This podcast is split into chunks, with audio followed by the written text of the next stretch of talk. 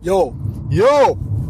Big Mike, Testosaurus in the House oder beziehungsweise im Auto mit äh, Etherbox Ehrenfeld, Messias. Ähm, wir fahren gerade zurück nach Köln. Wir waren äh, in Weißenturm im Body Power Studio von David Hoffmann, dem äh, meiner Meinung nach coolsten deutschen Bodybuilder seit mindestens Ralf Möller. Und ähm, ja, der, ich habe trainiert. Der Messias hat einen Podcast mit ihm gemacht. war richtig geil. War äh, richtig, Zwei Stunden, richtig gut, gutes Gespräch. echte Cool. Gefühle. Und äh, ja, der David Hoffmann ist ein Ausnahme-Bodybuilder. Ich äh, habe ja, außer dass ich selber trainiere, nichts mit den mit der Szene an sich zu tun. Ähm, ich finde, der sticht total heraus. Das ist ein Charakter, der äh, äh, ja, der kann, der redet gut, der hat findet dieselben Sachen geil wie wir. Äh, und ähm, ja, ich denke mal, deswegen äh, ist halt dadurch, dass ich auch dieselben Bekannten habe, kam das jetzt auch zustande. Genau. Koblenz Connection. Ist, ähm, ja, kein Interview, ne? Das ist ein, ist ein Gespräch. man ja, kennt's, man kennt's von mir, ja. Du hast ein paar. Ich kann die ähm, Füße nicht stillhalten. Aber für meine Verhältnisse habe ich, habe ich sie stillgehalten. Also es war wirklich, äh, ich habe ihn reden lassen, ja. Äh, für die ungeübten Hörer, nur dass ihr Bescheid wisst, ich bin auch da. Äh, am Ende kommt der Testosaurus noch rein. Ich habe auch noch ein paar Fragen Nach dem. Training, paar Fragen, ja, äh, auch noch ein bisschen Insiderwissen beigesteuert.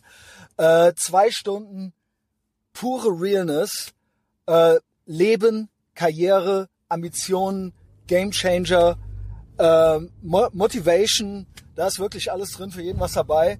Äh, wer David nicht kennt, kann ich mir eigentlich kaum vorstellen, folgt dem überall, wo ihr ihn findet. Auf jeden Fall. Ähm, wer mich nicht kennt, folge mir. Also Testosaurus kennt jeder, glaube ich. Muss. Ja, muss. Ähm, Big Mike Colonia auf Instagram sofort hinkommen und ja, folgen. Beste. Ich hatte jetzt, ich, erhe- ich äh, löse meinen eigenen Shadowban jetzt auf. Ich habe drei Tage Instagram-Verbot mir gegeben, weil ich ein Meme gepostet hatte, was dann von Faktencheckern als falsch entlarvt wurde. Deswegen hat sich meine äh, Reichweite halbiert. Heute Abend läuft's wieder, ja. Ich äh, werde die Instagram-App erneut downloaden. Das heißt, folgt mir auch auf Instagram, falls ihr es nicht eh schon tut. Facebook für die alten Leute. Ansonsten, dieser Podcast hier ist ein kostenloses Medienangebot. Es gibt ihn jeden Donnerstag auf Apple Podcasts und Spotify. Wer auf der richtigen Seite der Geschichte sein will und auch äh, im medialen Bürgerkrieg auf der richtigen Seite sein will, komme doch zu Patreon, da wird's richtig intim, äh, intim und intim vor allen Dingen auch. Ähm, ja, hat Bock gemacht, ne, Testosaurus. Wir fahren jetzt nach Mega. Hause, Feierabend, viel Spaß mit David, mir und Big Mike Colonia.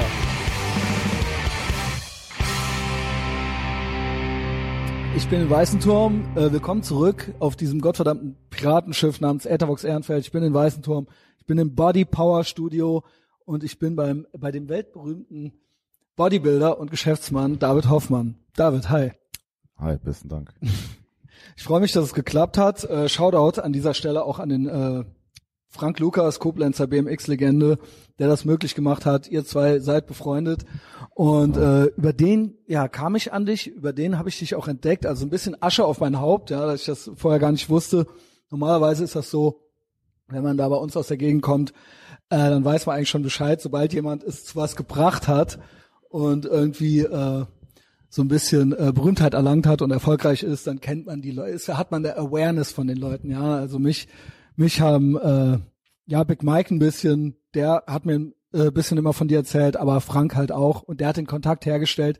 Ihr kennt euch übers Studium, Ähm, Frank, ja, also ich habe ihn da mal an der Uni gesehen, aber letzten Endes, ähm, sag mal, Frank ist ja schon ein bisschen, ich das so sagen darf, ein bisschen früher berühmt gewesen als ich Ja. und man kannte den halt so, man wusste, der hat irgendwie immer so Carhartt-Klamotten an und Ja. gab es auch so Gerüchte, der hat einen Sponsor und so Sachen richtig. und ähm, aber ich war jetzt weniger so in, der, in dieser Koblenzer Skate, BMX, äh, weiß nicht, wie man die Szene so nennt, unterwegs. Aber ich kannte ihn also vom Sehen und man hat sich ab und zu mal gesehen und gegrüßt.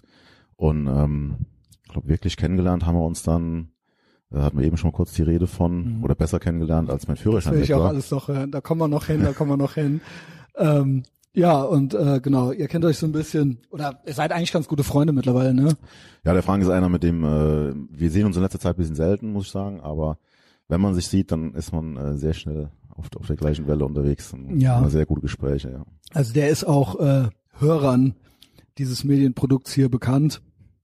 Ähm, aber wie ich gerade schon sagte, wenn man in äh, Koblenz und Umgebung groß geworden ist, dann kennt man sich, dann kann man sich schon mal über den Weg laufen. Du bist Bodybuilder von Beruf, du bist äh, Geschäftsmann, du bist sehr erfolgreich, wir sind hier in deinem äh, Studio und ich würde gerne so ein bisschen chronologisch das aufbauen und von Anfang an anfangen.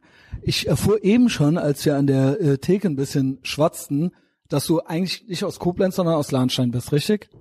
Also genau genommen bin ich aufgewachsen in Geisig. Sagt dir das was? Nee. Original. Also ich war in Nassau auf der Grundschule. Koblenz bin, ja. Nassau, Nassau kennst du kenne noch? ich, ja. Ja, und und Geisig ist so, äh, hat so ein Taunuskaff, ne? 350 Einwohner. Wenn du hier Richtung äh, Nachstetten fährst, krass. also Wachsenhausen, Braubach, Ja, kenn ich, genau, und dann kenn kommt ich. irgendwann Geisig. Und da bin ich die ersten 16 Jahre meines Lebens aufgewachsen und äh, seit ich 16 bin, dann eigentlich in Lahnstein, zwischendurch mal in Koblenz und jetzt wieder in Lahnstein, ja. Weil ich finde das schon immer interessant und auch wichtig, auch in deinem Kontext für das, was aus dir jetzt geworden ist, und du hast ja bestimmt noch einiges vor, ähm, wenn man aus so einem kleinen Kaff kommt und ähm, dann zu so einem globalen Phänomen wird, also was macht das mit einem? Wie wird man so? Ich meine, heutzutage hat jeder ein iPhone und jeder hat den Zugang zu den gleichen Informationen. Also das heißt, jeder in jedem Kaff kann dieselben Sachen gucken und cool finden, wie jeder in einer Großstadt. Aber das war ja damals nicht so. Darf ich verraten, wann du geboren bist? Ja, 1980 hast du mir gerade äh, erzählt. Also du kennst noch die Zeit vor dem Internet. Ähm, 350 Einwohner. Äh, wie war die Kindheit so? Also äh, schon irgendwie Kontakt zu Arnold Schwarzenegger und Sylvester Stallone gehabt? ähm, Also natürlich im also ganz viele sagen ja immer, sie sind durch die, durch die Filme dazu gekommen. Mhm. Das war bei mir tatsächlich ein bisschen anders, weil ähm, also so Rambo und, und was es so gab und die Arnold-Filme, die die da waren meine Eltern relativ restriktiv. Ah, Mein okay, meine Vater, auch. Mein Vater ist Lehrer, meine Mutter Psychologin und Jawohl. äh, ich glaube, da hatten die keinen keinen Bock, dass ich mir da Rambo angucke. Das war dann eher so was, was du mal vielleicht im, im Verborgenen bei einem Kumpel mitgekriegt hast, die, der halt schon einen Videorekorder hatte. Ja, und auf dem Dorf halt eben, ja. Wie viele Ja. Leute gab's dann da? Also wir hatten noch kein? Privatfernsehen, das, das, äh, da war ich bestimmt schon 15, 16, als wir RTL und sowas gekriegt haben.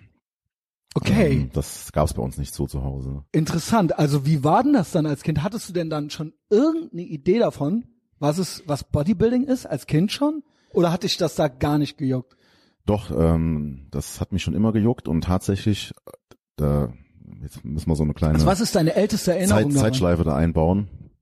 Als ich angefangen habe, so die ersten Interviews zu geben, das war so 2008, ähm, als ich deutscher Meister geworden bin, da habe ich dann selber überlegt, woher kam das eigentlich? Ne? Weil die Frage kam ja natürlich Ja. dauernd, wie bist du dazu gekommen? Äh, manche sind dazu gekommen, die haben Fußball gespielt, haben sich verletzt, haben dann Reha gemacht und haben gemerkt, oh, hier so Krafttraining gefällt mir oder so, aber ich wollte das schon immer. Also ich hatte früher so, die liegen auch unten, kann ich dir gleich noch zeigen, so Plastikhandeln mit 1,5 Mhm. Kilo, da war ich glaube ich acht oder so, da hatte ich die.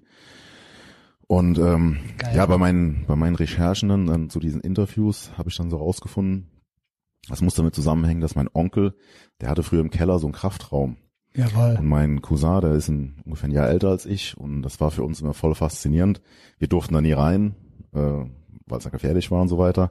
Da lagen aber damals halt auch schon so ein paar Zeitschriften rum und ein anderer Onkel, der hatte auch ein Poster, so von damals aktuellen Bodybuildern. Und ich nehme an, da habe ich den Virus irgendwie geschnappt. Und ähm, wie gesagt, wollte das schon immer. Und es gab, es gibt Fotos von mir mit meinem Cousin, die sind noch schwarz-weiß, also richtig analog. Das ist ja wie Fotos. beim Arnold Schwarzenegger im Prinzip. Ja, wo Ähm. man dann auch diese Fotos aus seiner Jugend kennt, so wo Mhm. es so schwarz-weiß ist. Der kommt ja auch aus dem Dorf, ja.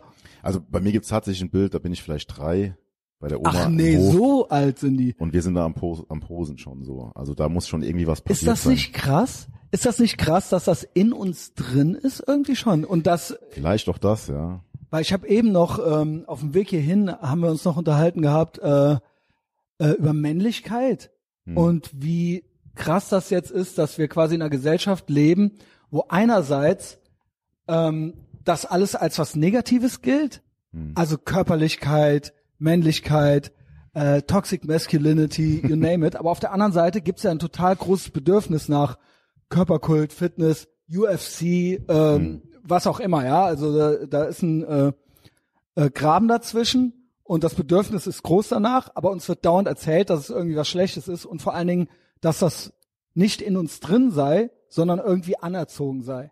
Ja, das Gegenteil ist der Fall. Oder? Also das ist jetzt keine, wissenschaftliche, empirische Studie, aber Ja, aber ich wenn hatte du so an dich einen- denkst, einen ja. Shop, ich hatte früher einen Shop in Koblenz, ähm, in der Clemensstraße, also ja, Hab ich schon erwei- gewohnt. er- erweiterte Fußgängerzone, also schon mit viel äh, Traffic draußen und ähm, auf dem Bürgersteig hatte ich so einen Aufsteller mit einem Poster von mir. Und da hast du ganz oft gehört, boah, Oma, so will ich genau, aussehen. Ob genau. das, das waren übrigens Jungs und Mädchen, ja. Ach krass. Und dann haben die das schon, finde ich interessant. Ja, ja, ja, und dann hat man direkt gehört, ach nee, das ist doch eklig und so. Ne? genau. Das sagen dann die Eltern oder Genau. die Omas. Aber die, die Kinder, wie gesagt, ob Jungs oder Mädels, die haben immer, boah, guck mal. Also vorne rum, genau. Bei Erwachsenen wird immer so Männlichkeit wird abgelehnt. Mhm. Genau. Ne, jetzt habe ich gehört, Motorradfahren äh, soll irgendwie limitiert werden, weil es äh, ist zu gefährlich und äh, Fleisch essen soll man nicht mehr so viel, weil Männer essen zu viel Fleisch und das macht auch noch aggressiv und so weiter, ja. Also das sind ja alles so Sachen, die so da draußen sind im Narrativ. Und dann hört man von Erwachsenen so, äh, äh, wie sieht der denn aus? Ja, so ein bisschen Fitness, okay, aber das ist mir zu viel und so weiter. Aber Kinder sind ja so ganz, die haben ja nur Impulse. Also die denken da ja gar nicht viel drüber nach, Ja. sondern es kommt ja dann einfach so aus denen raus und dann sagen die halt ganz ehrlich, dass sie das cool finden, ja. Also finde ich eigentlich Also ich- ganz interessant, die Beobachtung. für, für Kinder ist das, glaube ich, einfach interessant, groß und stark zu sein. Ja, klar. Einfach mal so, ne? Also Unbesiegbar und so weiter, ja, die, alles, Ja. was man sich so darunter vorstellt. Mein, auf jeden Fall, ja. Und du hattest das offensichtlich auch, ja, ohne dass du jetzt groß mit drei schon Arnold Schwarzenegger Filme gesehen hattest. Das war einfach äh, ein Impuls, den du hattest, ja, dass du du verstanden hast, dass das irgendwie was Gutes und was Positives ist. Ja, das war immer so in mir drin und dann so, ja, mit, mit der mit der Pubertät so, da fing das dann an, dann habe ich hier diese Zeitschriften, die jetzt hier vor uns liegen, da mit Was liegt 15 mir Flex? Flex Sportrevue, das waren so die zwei Medien, die es damals gab. Also das war 1995, da gab's nicht. vielleicht gab's irgendwo schon Internet, aber halt äh, nicht bei uns. Ah, jetzt hast du auch einen kleinen Sprung gemacht, ne? Ja, aber da fing es dann an, da wurde es dann sehr konkret und da habe ich dann noch, also mit 15 entschieden, ich will auf die Zeitschriften drauf und rein und ich will Meisterschaften gewinnen. Ne? Und hast du in der Kindheit zwischendurch schon irgendeinen Sport gemacht dann? Ich habe mal ein bisschen Judo gemacht, ich hatte mal so, Also schon auch körperlich. Äh, ja, ein paar Tennisstunden gehabt und sowas, aber so Schulsport hat mich eigentlich immer eher genervt so. Da war ja immer nur Laufen und Fußball so, also ich hoffe, da trete ich keinem zu nah, aber das hat mich halt nie interessiert. ja, Cardio halt, ne? Cardio, genau. Death before Cardio. ja, Grüße auch an die, äh, wie heißen sie? Iron Death genau. Jungs. Ähm, also das hatte ich eigentlich auch nie so gejuckt. Andere Sportarten. Nee, also jetzt sowas wie Mannschaftssportarten oder sowas. Also eher, also immer alles du was wolltest mit, immer schon so aussehen dann. Du hattest ja auch alles was so mit Kraft und also Judo hat mich auch interessiert, so also auch Kampfsport. Körper modifizieren im Prinzip. Genau, ja, man, man hat ja doch dann hier und da mal so einen Bruce Lee Film gesehen und die sahen ja auch gut aus. Ähm, natürlich kein Mhm. Bruce Lee ist aber krass. ja. Also Bruce Lee bin ich nie so in die Filme so reingekommen, habe ich nur später mich mit dem Typ so ein bisschen beschäftigt. Mhm. Also wenn man über Ambitionen redet oder um über Visionen auch und so weiter, kommt man eigentlich an dem nicht vorbei. ja, da gibt's ein paar gute Figuren auf jeden Fall. Ja. Ähm, warst du denn, wie warst du denn, bevor du quasi deinen Körper trainiert hast? Also was, wie, was bringst du natürlich so mit? Warst du eher dünn? Warst du eher dick? Oder warst du, was ist, wenn du nicht trainierst? Also ich war jetzt, ähm, das hatte auch so ein bisschen mit meinem Jahrgang zu tun, oder mit meinem Geburtstag. Ich bin im Februar geboren und dann warst du so in der Klasse, da waren viele 79er. Ich war halt ein 80er und Mhm. Kenn ich, war ja. eher immer so einer von den bisschen so kleineren oder so. Wie Aber groß bist du jetzt? Ich bin jetzt 1,86. Ja. Ähm, aber jetzt auch nicht so diese Story von wegen, ich bin dauernd verkloppt worden und musste mich dann da Nö, irgendwie- aber- sowas jetzt nicht, aber ähm, ich war, denke ich, normal bis ja, also weder dick noch dünn, so relativ normal. Ich habe angefangen zu trainieren mit 15 und ähm, ich glaube, so als ich ins Studio gegangen bin, hatte ich 68 Kilo halt. Ach krass. Mhm. Und da warst du wie groß ungefähr? Weißt du das noch? Ja, da war ich, denke ich, noch ein paar Zentimeter kleiner. Ja, klar. Aber ähm, ja, Das ist aber okay, da warst du ja ganz schlank, ne? normal halt, ja. Also wie, wie halt so ein 15-Jähriger aussieht, der Ja, gibt ja auch welche, denen schmeckt's, ne? Ja. Also ja, also interessant. Und bis dahin hattest du aber schon, du hattest die ganze Zeit im Prinzip das nicht aus dem Kopf, ne? Du hast nur gesagt dann, jetzt geht's los. Ja, das, woher der Impuls wiederum kam, weiß ich auch nicht. Wie gesagt, das war äh, August 95, meine erste Sportrevue. Hat äh, meine Mutter mir, glaube ich, aus dem Minimal mitgebracht. Aus dem Weil Pink- die wusste, das gefällt ihm bestimmt, oder? nee, nee, weil so? ich drum gebeten habe und weil ich mich selber nicht getraut hätte, das auf die aufs Band zu legen. so nach dem Motto, was sollen die denn denken, wenn hier der kleine Junge da mit, mit so einem Magazin ankommt, das muss Och, meine Mutter dann ja. mitbringen. Und, Also schüchtern warst du? ja, was heißt schüchtern? Ähm, man hat sich halt so Gedanken gemacht, so wie heute immer noch Leute zu mir ins Studio kommen und sagen, ähm, ja, äh, bevor ich bei dir anfange zu trainieren, muss ich erstmal noch äh, ein halbes Jahr woanders trainieren. Weil die Was sich dann vor dir schämen ist. oder was? Ja. Ja, was mir ja völlig egal ist, ne? wie einer aussieht, der hier reinkommt. Ich ähm, bin ja mit mir selber beschäftigt. Äh, aber so ticken manche Leute und so habe ich mit 15 halt auch getickt. Da war mir das äh, schuftig, äh, da minimal die, die Zeitschrift selber mitzunehmen. Wie waren denn deine Eltern so drauf? Ähm, äh, waren die sportlich oder äh, wie, wie, also, das oder war das war das vielleicht sogar so eine Art Rebellion gegen das Elternhaus? Also ich bin zum Beispiel auch Lehrerkind, ja. Also das ist ja dann äh, man kennt's halt, ja. Also ich durfte auch nicht alles gucken und ich durfte auch nicht viel gucken und mir kommt das bekannt vor, was du gerade Mhm. erzählt hast, ja. Und dann hat man sich das natürlich alles woanders geholt und auch ähm, gewisse Dinge zu Hause auch abgelehnt. Halt Hm. spielte das da noch irgendwo Nee, eine Rolle? also ich will ja auch nichts einreden jetzt. Ne? Nee, nee, das war keine Rebellion. Ähm, ich sag mal, Du sagst, ich will jetzt ich weiß halt so bei stark uns, sein. bei uns gab's halt nie Nutella, bei uns gab's keine Cola, Ja, außer geil, wenn ey. du halt Durchfall hattest, dann gab's mal Cola und Salzstangen. Ähm, das hat mich damals natürlich genervt. Im Nachhinein bin ich natürlich froh, dass ich als Heranwachsender oder als Kind äh, äh, ja relativ gesund ernährt wurde.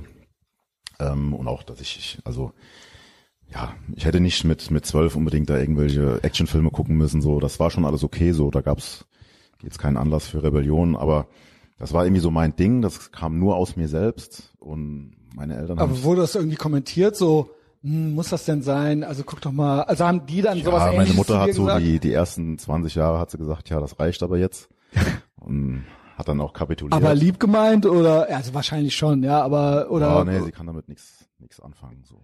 das finde ich aber eigentlich schon auch krass. Also so, sie hat es dann gar nicht anerkannt irgendwie. Nee, nee.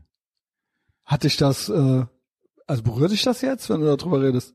Ach, Oder ist dir das komplett ich sag egal? mal so, ich, ich kenne andere Bodybuilder, die ähm, wo, wo die ganze Familie mitreist, auch selbst ins Ausland und, und äh, Mhm. die Leute unterstützt. Das habe ich nie gehabt und ähm, es fehlt mir auch nicht wirklich. Ja. Also, also es fehlte dir nicht. Aber, aber, aber war es so wäre bestimmt schön gewesen, aber es, es ist wie es ist. Mhm. aber diese, ähm, aber war das nicht dann immer so ein bisschen so ein passiv-aggressives, als runtermachen hast du es nicht empfunden? Ja, ja, also doch, also mütterlicherseits kann man das schon so nennen. Bei meinem Vater war es eher so, dass er das anfangs so ja neutral, leicht, leicht neutral, negativ gesehen hat. Also Und auch. irgendwann, okay. irgendwann hat er aber dann angefangen und hat das dann, ähm, denke ich, respektiert, dass ich was auf dem Level mache und Wie lange so hat das gedauert ungefähr? Oh, das ist schwer zu sagen. Also, also ich denke immer, ähm, wenn, wenn man Kinder hat und man merkt, die machen irgendwas über Jahre beständig und Dann irgendwann entweder, haben da so ein, haben ein Ziel vor Augen, ob es jetzt ähm, ja zu was es auch immer führt, aber ein Ziel vor Augen und bleiben irgendwo dran, dann ist das was Positives. Und so hat mein Vater dann irgendwann auch gesehen. Mhm. Und äh, ja, jetzt ja müsste ich vielleicht mal thematisieren, wie, er- wie er Ja, hier so dazu will- steht. Ich denke, er ist froh, ich dass finde ich es halt interessant, wie Ja. du quasi dein Mindset so entwickelt hast, auch so against all odds und so weiter. Also war, war das eher ein Ermutigen oder eher nicht oder eher ein mir doch egal, ich mach mein Ding, ja, also das äh, versuche ich mir Nee, jetzt gerade so ein bisschen da, vorzustellen. Also, da sind eigentlich fast fast alle um dich rum sind eigentlich eher so dagegen, ja. äh, Geschwister? Meine Geschwister, ja. Also du hast mehrere? ich habe zwei Brüder, ja, die Okay. verfolgen das so ein bisschen, aber Älter, jünger? beide jünger. Okay, also Ja. du bist quasi im wahrsten Sinne des Wortes der große Bruder. Ja. Ja, ja genau. Aber ja, die müssen es doch eigentlich feiern, oder? Ja, ich denke, die finden es schon irgendwie ganz cool und die sind Ja. auch so ein bisschen hinterher. Ich habe die auch früher so genötigt, mit mir zu trainieren zu Hause. ich habe meinen, äh, meinen mittleren Bruder, den habe ich dann auch genötigt, sich zu Weihnachten eine Handelbank zu wünschen, womit ich dann mein Budget praktisch erweitern konnte ne, für Mhm. Trainingsgeräte. Nice. Ähm, Guter Trick. auch ja, so ein bisschen zusammen trainiert und ähm, der ist, hat auch eine Zeit lang für mich gearbeitet im Shop in Koblenz. Okay, also ihr seid gut miteinander. ja, ja, der hat auch ein bisschen schon ein bisschen mit zu tun, aber die sind jetzt halt auch, wie gesagt, nicht so, dass sie da mit mir nach äh, Las Vegas fliegen, um mich da zu supporten. Das machen dann interessanterweise ganz, ganz Ich höre, andere der Leute. Frank von- und ich sollten mal mitkommen. Der Frank hat nämlich auch Freunde in Las Vegas. Zum Beispiel den Catfish, ja. Ja, Wenn genau. ihr den noch nicht kennt, dann folgt dem doch mal bei Instagram, ja. Ähm, Ja, nee, interessant. Also das Ding ist, ich habe äh, nämlich von ihm auch äh, so ein paar Stichworte gekriegt. Schulzeit. Du bist aus Lahnstein, aber du bist dann irgendwann in Koblenz zur Schule gegangen, richtig? Also ich bin in Lahnstein aufs Gymnasium, gegangen. ich war in Nassau auf der Grundschule, dann in Lahnstein aufs Gymnasium. Nach der sogenannten Orientierungsstufe wurde mir dann nahegelegt, doch die Realschule zu machen, Okay. statt Gymnasium. Und ähm, ja, das habe ich dann so, also das erste Mal gelernt habe ich im Gab das, Studium. wie fanden das deine Eltern, dass du ru- runtergestuft wurdest? Ach, die waren da eher so. Das wäre bei uns gar nicht gegangen. Nee, nee, nee, also das, das war damals schon so, man hätte das Kind auch aufs Gymnasium schicken können, aber mein Vater hat gesagt, nee, du hast jetzt die Empfehlung für Realschule. Und ich wollte eigentlich lieber aufs Gymnasium wegen Freunde und so. Mhm. Dann musste ich auf die Realschule und das war im Nachhinein, das war eine super Schule, tolle, tolle Klasse, war ich sehr zufrieden in Lahnstein. Und ähm, ich war immer sehr gut, ohne irgendwas zu machen und dann bin ich halt danach aufs Gymnasium gegangen. Ne? Und aber Das war auch dann warst jetzt da nicht so ein Außenseiter mit deinen, äh, obwohl da hast du ja noch nicht so viel trainiert. Nee, das fing So so, mit deinen an, Wünschen. dann zehnte Klasse, so habe ich damit angefangen. Mhm. Und als ich dann auch im Gymnasium war in Koblenz, da habe ich dann Weil ich sag mal, das ist jetzt normal die Zeit, wo andere anfangen, Bier zu trinken, ja? Ja, das, das Zehnte war eine- Klasse so. Ja, ja, das war so auf dem Land halt auch, ähm, wenn du so 15 bist, da ist ja halt relativ wenig, was du machen kannst. Außer Mhm. saufen am Wochenende. Ja, klar. Und, äh, aber auch in der Stadt ist normal, ist Ja. das Alter eigentlich, wo Kids Ja, aber andere Ziele uns, da, haben? da gab's halt gab's keine, keine Tanzschule oder ne, Mhm. da gab's keinen Münzplatz, wo man irgendwie gesehen hat, oh, da fährt einer BMX, könnte ich auch mal probieren. Sondern äh, Grillhüttenparty Da- genau. oder so, ja genau. Habe ich so ein bisschen mitgemacht, aber dann hat sich das relativ schnell, habe ich gemerkt, dass Weil es das, geht ja dann nicht, ne? Nee, das verträgt sich halt nicht. Und meine Eltern waren dann auch schon getrennt. Mein Vater hat dann in Lahnstein gewohnt und dann bin ich zu meinem Ah, so, Vater und okay. dann konnte ich da ins Olymp. Ah, okay, du hast äh, bei deinem Vater gelebt. Ich habe dann bei Ist ja meinem Vater, auch interessant. Ja. Weil das ist auch normalerweise nicht so, ne? Ja, das, ähm, Also das war hat von auch damit zu tun dir. gehabt, dass ich halt nach Lahnstein wollte, vom Geisig Ja, okay. weg. Ähm, weil da war ich auf der Schule, da hatte ich meine Freunde und da war halt ein Fitnessstudio. Okay. Ja, das hat vielleicht das deiner Mutter auch nicht gefallen, ja. ähm, aber in der Schule, du hast dann ja, also, weil ich habe hier tatsächlich das Stichwort. Ich muss lachen, ja. Schon damals immer Magerquark in der Pause gegessen, hieß es. Ähm, Ja, ich hatte einmal bei meinem VWL-Lehrer, Herr Roy hieß der, Und das ist da ja gab's schon immer was. diese, diese, wie heißen, wie hießen die Epochalnoten da? ja, Und da hat er mir, ich war, wie gesagt, immer recht gut in der Schule. Und äh, dann hat er mir so ein, mussten wir so einen Zettel, hat er uns gegeben, da mussten Wo wir eine Note selber- draufschreiben, ja. die wir erwarten. Und dann hat er mir den Zettel zurückgegeben, mit ein oder zwei Noten schlechter und hat dabei geschrieben Speisemalus, wie bitte? weil ich in der, in der Stunde immer gegessen habe. Halt. Ach, deshalb. Speisemalus. Ich ja. dachte, weil er deine Mahlzeiten nicht mag oder nicht approved, sondern weil du, ach so, krass. ja, weil ich hatte Und was damals, hast du gegessen? Magerquark. Na, Reis, äh, Reis habe ich Da schon, also du warst da schon so richtig so mit Diet Ja, ja. und das hast du, äh, hast du das eher so gemacht, wie du es dir selber so gedacht hast oder wusstest du wirklich schon Bescheid? Nee, ich wusste. Oder hast du es, ach krass. Ich habe diese Zeitschriften, ähm, das äh, ja für die jüngeren Leute heutzutage. du, du kannst ja heute alles, du kannst ja alles lesen und, und Videos gucken. Von welchem Jahr reden wir da ungefähr? Auch Ja, Mitte 95, 90? 96 so. Ähm, heute kannst, hast du Informationen ohne Ende Mhm. zu allem innerhalb von drei Sekunden auf dem Handy. Und früher hast du einmal im Monat gab es diese Zeitschrift, die hat damals noch 8,90 Mark gekostet. Mhm. Ähm, die gab es einmal im Monat. Und dann hast du die bekommen. Dann hast du die fünfmal durchgelesen. Ja. Dann hast du gewartet, Aber bis die jedes nächste Wort. kommt. Ja, ja, jedes Ja. Wort. Und äh, die waren ja damals natürlich, du hattest weniger Informationen als heute, aber Mhm. die war redaktionell aufbereitet. Das heißt, du hast nicht äh, jeden Müll und jeden Dünnschiss von jedem äh, gehört, der irgendwie im Internet einen Blog hat oder irgendwas tippt oder mal ein Video macht, sondern du hast halt sinnvolle Sachen gelesen. Und dementsprechend hatte ich mit 15, 16 wusste ich schon, wie es läuft, ganz gut. Also dann auch dich entsprechend ernährt, ob Schulzeit war oder nicht. Äh, Ja, ich, ich habe alle zwei Stunden gegessen und da war mir weil es, das war egal. dein Ziel. Du wolltest das und ähm, gut, unter anderem deswegen bist du ja wahrscheinlich jetzt auch hier, ich war auch früher im, im, im Logo äh, alle zwei Stunden rausgegangen ans Auto und habe eine Dose Hüttenkäse gegessen. Ja. unglaublich und gar nichts getrunken oder so oder Party gemacht. Also Nee, im nee, Sinne von. nee. Da war ja damals acht Mark, Aber acht ist Mark dir klar, dass das Mindestverzehr für, und dann war dir da schon klar, dass das für andere krass ist? Also ich Ähm. finde das jetzt auch, ich muss auch lächeln. Darf ich dir noch ein Geheimnis verraten? Ich darf es dir eigentlich gar nicht sagen, laut Ja. Frank. Also es gab eine, er kennt wohl eine, die bei dir in der Klasse war. Du warst bekannt als der Quarkfresser. Aber Quark, ich habe Reis gegessen. Wie kommt Nee. er auf Quark? Hat er vielleicht was durcheinander gebracht? Also, Irgendwas war mit Magerquark. Ja, der Quarkfresser hieß es.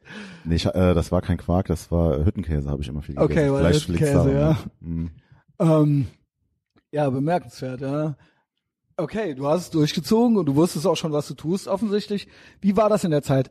Im Prinzip, wir reden von 90er Jahre, du hast gerade die D-Mark angesprochen, du hast gesagt, man hat die Magazine dann achtmal gelesen, aber trotzdem, die 90er, da gab es ja schon trotzdem eine viel bessere Aufklärung als noch in den 80ern oder in, geschweige denn in den 70ern, ja, wo man noch irgendwie äh, gar nicht so viel wusste. Also man wusste mehr, nehme ich an, in den 90er Jahren schon, ja. Also die Informationen Es war schon, denke ich, ein bisschen zugänglicher als zu Arnolds Zeiten. Der musste wahrscheinlich noch irgendwie nach Wien an Bahnhof fahren und hat sich Genau. eine amerikanische Zeitschrift geholt, weil Genau. damals noch gar nichts übersetzt war in den 50er, 60ern. Ähm, also bei uns gab es halt, wie gesagt, äh, die Sportrevue, die Flex und dann gab es noch Sport und Fitness und die waren auch so, wie gesagt, so minimal immer und im, im Globus gab es die, die waren Also- schon relativ verbreitet. Ja.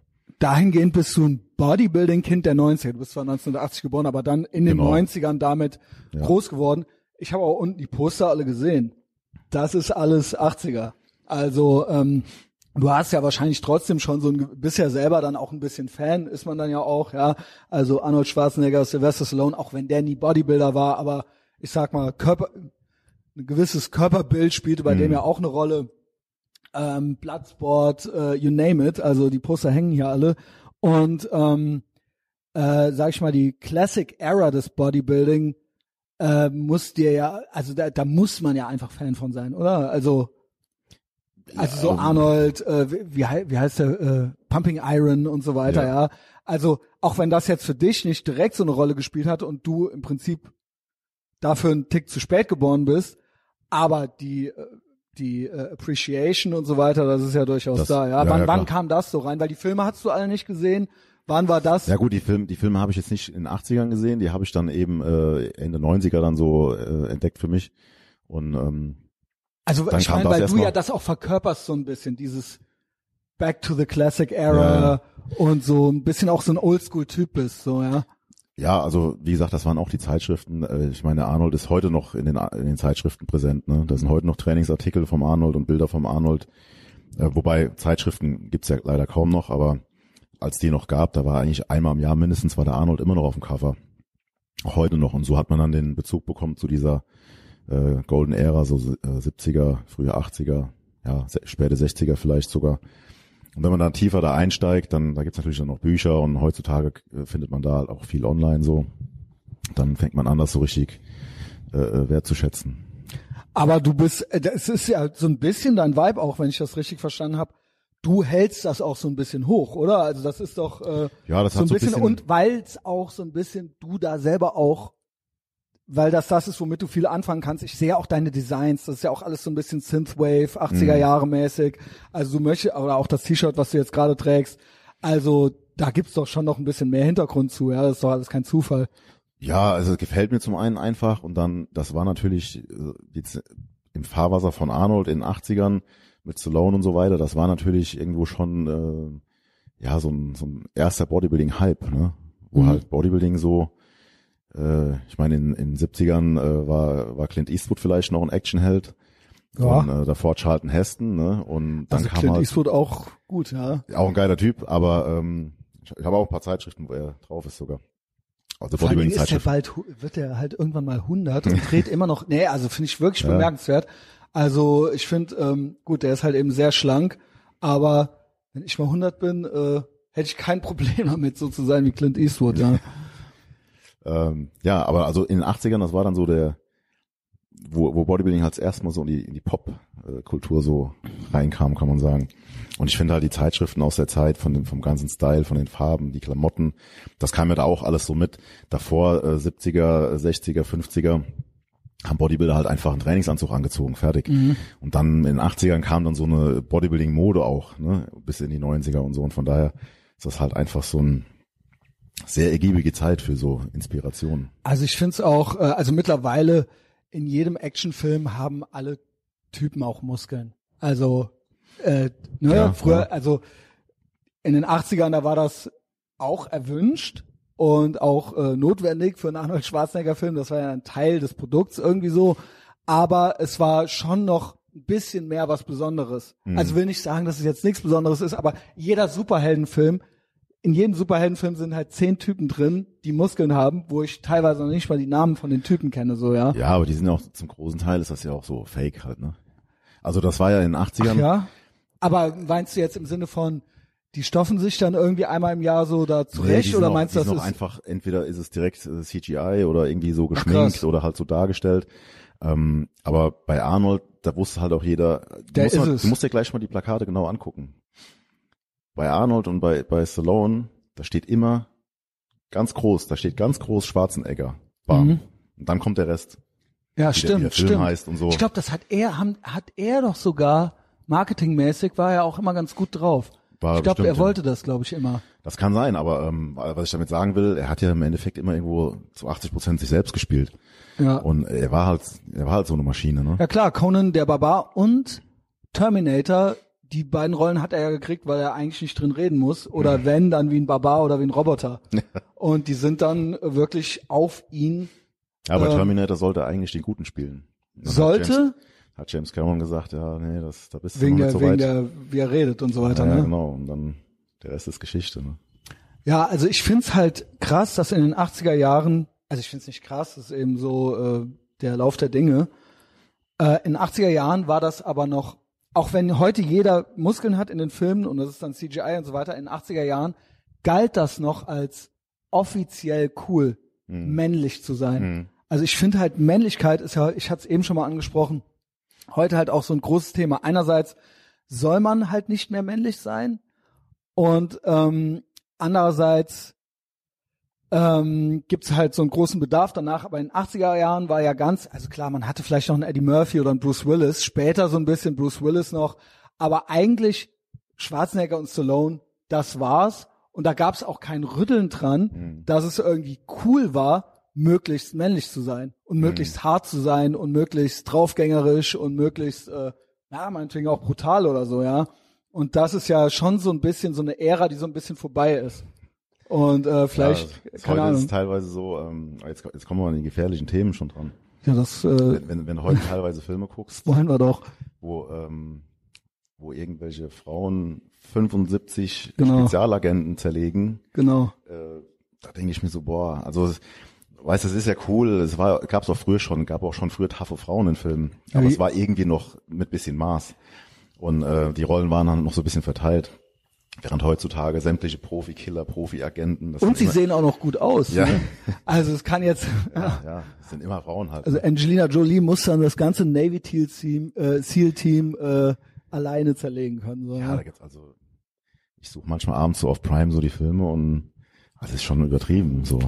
Also es- man merkt, dass das da eine Agenda dahinter steckt irgendwie. Ja, genau. Also und wir sagen das jetzt mit so mit so einem äh, Lächeln so ein bisschen, aber ich glaube schon, dass viele sich das so ein bisschen zurückwünschen, auch wenn das, wie gesagt, so ein bisschen der Lauf der Dinge ist, aber dass man da so einen romantischen Blick zurück so ein bisschen hat und äh, das dann deswegen auch feiert. Das wird ja bei dir äh, irgendwie ähnlich sein.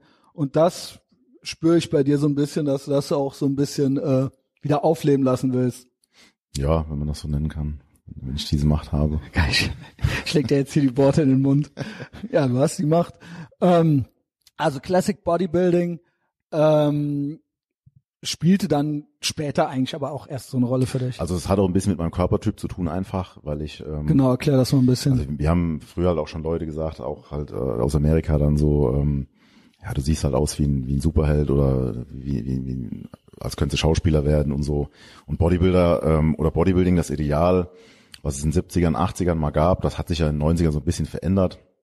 Was heißt, erklär das mal für Leute, die damit jetzt nichts zu tun haben. Ja, ähm, das ist eben auch so ein bisschen Lauf der Dinge. Also vielleicht mal anhand von einem Beispiel als als ähm, als Pumping Iron Genau, was rauskam. war denn 70, genau, ich kenne Ja. Pumping Iron, aber das hier ist ja kein reines Bodybuilding-Format. also Arnold und, und die Jungs, die haben teilweise im Museum of Modern Art gepostet und da saß Andy Warhol und irgendwelche Kennedys saßen im Publikum. Und ähm, in 90ern, Ende 90er, da hattest du manchmal eher so das Gefühl, ähm, womit ich jetzt auch keine Berührungsängste habe, aber dann sah es halt ein bisschen mehr so aus nach Milieu. Ne? Also es hat sich schon ein bisschen gewandelt. Dann war das halt eher so Richtung, hat sich das eher so Richtung Türsteher und Aber wo ist da jetzt für den äh, Laien der Unterschied? Weil breit sind die doch beide, oder nicht? Also Ja. du mein, mein- meinst du eigentlich eher, dass das Also Milieu sich geändert an, hat? An Ästhetik und was halt ein Leistungssport mit sich bringt, ist Leistung. Und die ist halt im Bodybuilding definiert. Viele Muskeln, wenig Fett. Und jetzt kann man sagen, der Arnold damals hatte vielleicht 105 Kilo. Mhm. Und Wie groß ist der so? So wie ich ungefähr. Ah, Okay. Ja. Und ähm, hat gewisse Proportionen gehabt. Die Beine. Der galt ja als nicht von dieser Welt. Ja, also, Also ja, für in der Zeit, ja. Nach heutigen Gesichtspunkten hätte er halt viel zu dünne Beine. Und, Never ähm, skip leg day. Hat er nicht gemacht, aber also es war ein anderes Ideal früher einfach. Und in den 90ern, da ist halt die Leistung extrem angestiegen und dann äh, ging es halt nur noch darum, noch mehr Muskeln, noch weniger Fett und ähm, man hat eben weniger auf Proportionen, auf Ästhetik so Wert gelegt. Okay, einfach nur noch Maximale Leistung. jede, Halt. jede Sehne. Ja. Genau. Und ähm, ja, das ist so der Hauptunterschied Und- so. Und du vom Typ her bist du eher oldschool. Mir hat das immer schon besser gefallen und ich habe Aber du bist, bringst das auch mit, so. genau, also durch durch meine ja, Struktur einfach Körper. Und weil du auch recht groß bist, da gibt's ja immer so die Gerüchte, wenn man kleiner ist, geht's eigentlich leichter und ab klar, für wenn du- 1,86 ist man schon recht groß als Bodybuilder. Wir sind eben ja unten vorbeigegangen, da war der Sebastian, der ist knapp über 1,60. Ähm, wenn der mit mit äh, 64 Kilo auf der Bühne steht, da denkst du, das wäre ein Panzer. Ne? Und ich habe 110 ungefähr und ich sehe da immer noch ähm, ja eher athletisch aus halt. Ne? Wie viel, also ähm, Bodybuilding auch nochmal verleihen. Was ist überhaupt Bodybuilding? Also es ist der Name, den kann man natürlich übersetzen oder das Wort kann man übersetzen, aber was Ja, ist also- jetzt der Unterschied zu, warum ist Sylvester Stallone kein Bodybuilder und warum ist Arnold Schwarzenegger ein Bodybuilder? Also Sylvester Stallone und wie fast jeder, der heutzutage ins Fitnessstudio geht, macht eben im Prinzip das, was man früher als Bodybuilding bezeichnet hätte. Weil die meisten gehen ins Studio, um ihr Aussehen zu verändern. Das ist nun mal Bodybuilding. Ähm, Wettkampf-Bodybuilding ist halt nochmal eine ganz andere Schiene. Ne? Also ein Stallone oder ähm, ja ein Bruce Lee oder wer auch immer. Jean-Claude Van Damme oder so. Van Damme hat tatsächlich auch mal Wettkämpfe gemacht, deshalb habe ich Ach, den hat er? ausgeklammert. Ähm, Das wusste ich gar nicht. also man kann für den Laien schon sehr, sehr gut, sehr beeindruckend aussehen. Wettkampf-Bodybuilding ist halt, ähm, man kann es vielleicht vergleichen, wenn, wenn du, wenn du siehst, einer sprintet und du guckst von außen drauf, dann kannst du sagen, oh, das sieht schnell aus. Aber ob der jetzt halt 9,5 läuft oder 10,2, das siehst du halt von außen nicht als Laie. Mhm. Und Wettkampf-Bodybuilding, da geht's eben zum Beispiel drum, ob die letzte Falte am Rücken, am Arsch, wo auch immer äh, der letzte Streifen, Ah, ob alles krass, rauskommt. Ne? Und das sind dann halt so die, ja, die letzten Meter, ne? die kaum einer bereit ist zu gehen. Und das trennt dann halt einen Champion oder einen Wettkampf-Bodybuilder von einem Freizeit-Bodybuilder, der vielleicht auch sehr gut aussieht. Stallone sah gut aus, aber der hätte bei seiner Größe mit den paar 70 Kilo, hätte der vielleicht bei einer Rheinland-Pfalz-Meisterschaft mitmachen können. Ja, ich habe nämlich neulich witzigerweise so ein paar Videos gesehen. Could Stallone have been a bodybuilder? Da habe ich, äh, hab ich mal auf YouTube drauf reagiert. Ja. Er hätte vielleicht ein bisschen besser sein können, als er war, also auch unter Wettkampfaspekten. Aber Weil er ähm, ist eigentlich relativ schlank meistens gewesen. genau, ja, also er hat ein paar 70 Kilo gehabt halt. Ja, ne? genau. Und dann dagegen halt Arnold mit 105 oder so. Das ist eine andere Welt. ne? Das Ja. ist halt, Na gut, er ist also auch wie wenn du ein einen, einen Opel Kadett siehst mit drei Spoiler drauf, ne, dann da sagt ein kleines Kind auch, oh, ein Rennauto, aber das andere ist halt Formel 1. als du dann in dieser Schule, Schulzeit warst, Logo, hast du deinen Kram gegessen. In der Schule hast du deinen Kram gegessen. Äh, scheiß auf alles gut, die, die Noten waren okay, aber das stand noch darüber, ja, das hast du Fall, ja. gemacht, egal, egal, da hätte dich niemand dran äh, hindern können. War, die, ab wann merktest du, das wird jetzt auch was? Also du hast ja dann, du hast ja quasi ein Ziel gehabt. Sah man es dir da schon an auch? Ich nehme es an. Also man, man macht so Phasen durch, ne? Als ich da 15 war, wie gesagt, erste Sportrevue, da war für mich klar, ich bin irgendwann da bei Mr. Olympia und ähm, ich krieg hier Dass du Zeit- das schon wusstest, das finde ich nämlich krass, dass das schon nicht so, ich fange mal an und dann wächst man da so rein Nee. mit der Aufgabe, sondern das, war- dass das von Anfang an auch das Ziel war.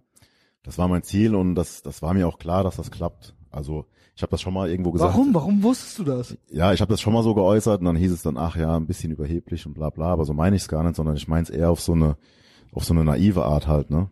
Also in dem Einfach. Moment, ich, ich hatte keinen, das heißt kein Schimmer. Ich wusste, dass das hart ist, ne, und dass man, was man machen muss und wie lange das dauert und so. Aber ich hatte keinen Schimmer, was das wirklich heißt, irgendwo an die Spitze zu kommen. Aber ich habe halt einfach dran geglaubt, dass es funktioniert. Also du warst zu naiv, um das nicht zu glauben. Genau. Um ja. das mal sympathisch auszudrücken. Genau, ja, also, das du hast gesagt, ja, okay, ich mach das jetzt halt so. Genau. Ja, aber das ist doch auch irgendwie, das finde ich eigentlich ganz sympathisch, ja. Ja. Also da in dahingehend keine Selbstzweifel zu haben.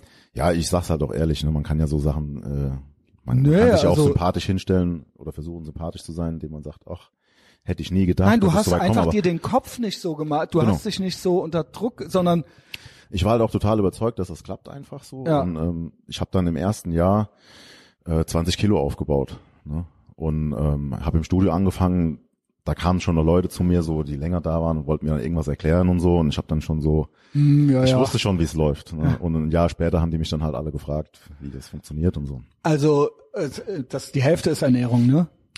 Ja, das ist ja, das ist immer so schwer, dass Oder die weil es gibt ja dann die verschiedenen Phasen, ne? Also wenn du wenn du in so wie gesagt Also ich in der das- Massephase bist, ja, wie viel wie viele Kalorien isst du dann am Tag? Oder hast du damals dann gegessen? oh, damals bestimmt so 6.000, 7.000. Mhm. Ja, aber das, das ist immer die, diese Diskussion, wie viel Prozent ist Ernährung, wie viel ist Training, wie viel ist Schlaf, Erholung.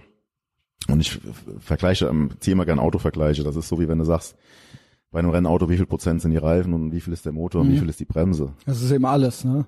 Du kannst ohne Reifen, Genau. kannst du die anderen 60, Ja. 70 Prozent haben und es bringt dir gar nichts. Also du musst, das muss alles funktionieren und du musst das vor allem ähm, sehr, sehr konsequent machen, ohne irgendwelche Aussätze. Das, das finde ich krass, auch gerade für einen jungen Menschen, ja.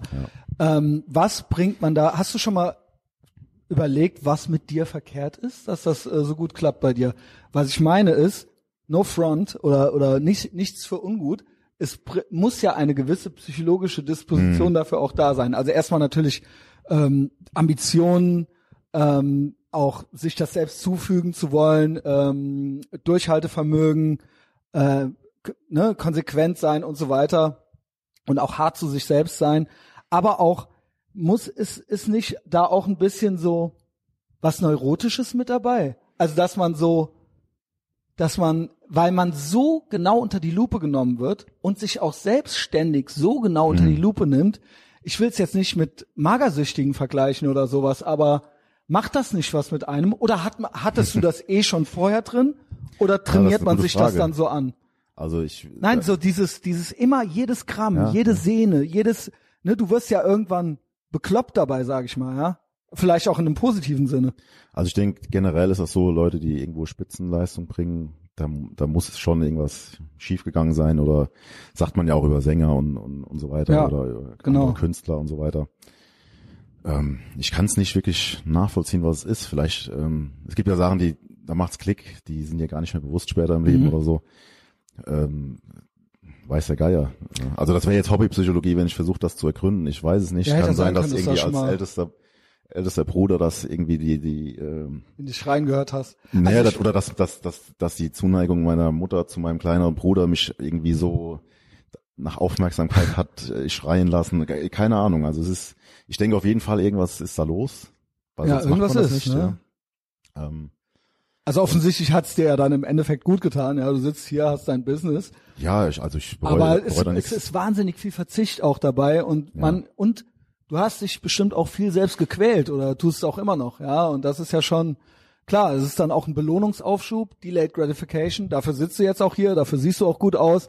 Aber das ist ja doch äh, ein Level an Überwindung, äh, was wenige Menschen nur schaffen. Deswegen ist es ja dann auch was Besonderes, ja. Aber du hast auf viel, viel Spaß im Leben bestimmt auch schon verzichtet dafür, ja.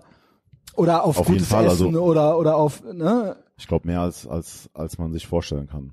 Ja. Das, man kann das auch, ähm, Und das Also geht, und es ist ja ein ständiger, es ist ja, Ja. es ist ja andauernd, es ist ja dann nicht nur mal eine Fastenzeit oder sowas, sondern es ist ja ein ständiger, Also die meisten Leute, die können irgendwie nachvollziehen, okay, du trainierst hart und ja, okay, du isst nie eine Pizza oder selten und äh, du säufst nix, okay, das können die noch irgendwie nachvollziehen, aber was das eben wirklich heißt, stell dir vor, du hast Hunger.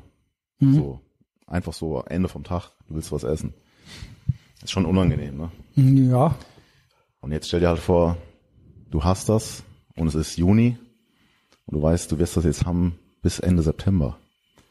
Dieses Gefühl. Du stehst damit auf, du gehst damit ins Bett, du gehst abends ins Bett und denkst, hoffentlich schlafe ich schnell ein, bevor ich wieder Hunger krieg. Und du wirst morgens wach oder du freust dich abends schon, wenn du ins Bett gehst, dass du morgen einen Shake trinken kannst, wenn du aufstehst. Und das über Monate. Das meinte ich eben auch mit der Ernährung und der, ne, vielleicht hätte ich nicht magersüchtig sagen sollen, aber dieses, diese ständige Kontrolle und dieses ständige und dass das ein, dass das nicht mal nur gerade ist, sondern ein andauernder, ständiger Prozess. Also ich sag immer, es kann, es kann auch jeder mal hart trainieren, ne? Ja. Also jeder kann mal ins Studio gehen, sich mal richtig kaputt machen, macht Spaß und so weiter. Aber die Frage ist, kannst du das auch samstags abends? Genau. Du weißt, oh, der Sohn so hat Geburtstag, die hocken jetzt da und grillen, aber ich habe heute Beintraining und ich kann es nicht verschieben auf morgen, weil da habe ich das und das. Und du musst das heute machen. Ne? Du bist allein im Studio, gu gucken keine Weiber zu und klatschen, klopft dir keiner auf die Schulter, du bist allein einfach. Und du machst das halt trotzdem. Und du weißt, das geht jetzt noch ein paar Monate so weiter. Und du hast Hunger und du fühlst dich eigentlich so, als hättest du die Krippe und würdest dich lieber ins Bett legen. Mhm. Und das halt immer weiter zu machen, so, ne? Das ist, ist, äh, ist schwer zu beschreiben. Also ähm, wie, also ist jetzt eigentlich fast eine banale Frage, aber wie motivierst du dich denn? Jetzt könnte man ja sagen, naja, du guckst auf alles, was du erreicht hast und das motiviert dich eben. Aber das hattest du ja am Anfang nicht. Also du saßt nicht direkt, du bist nicht so auf die Welt gekommen, du hattest nicht äh, dein Geschäft schon.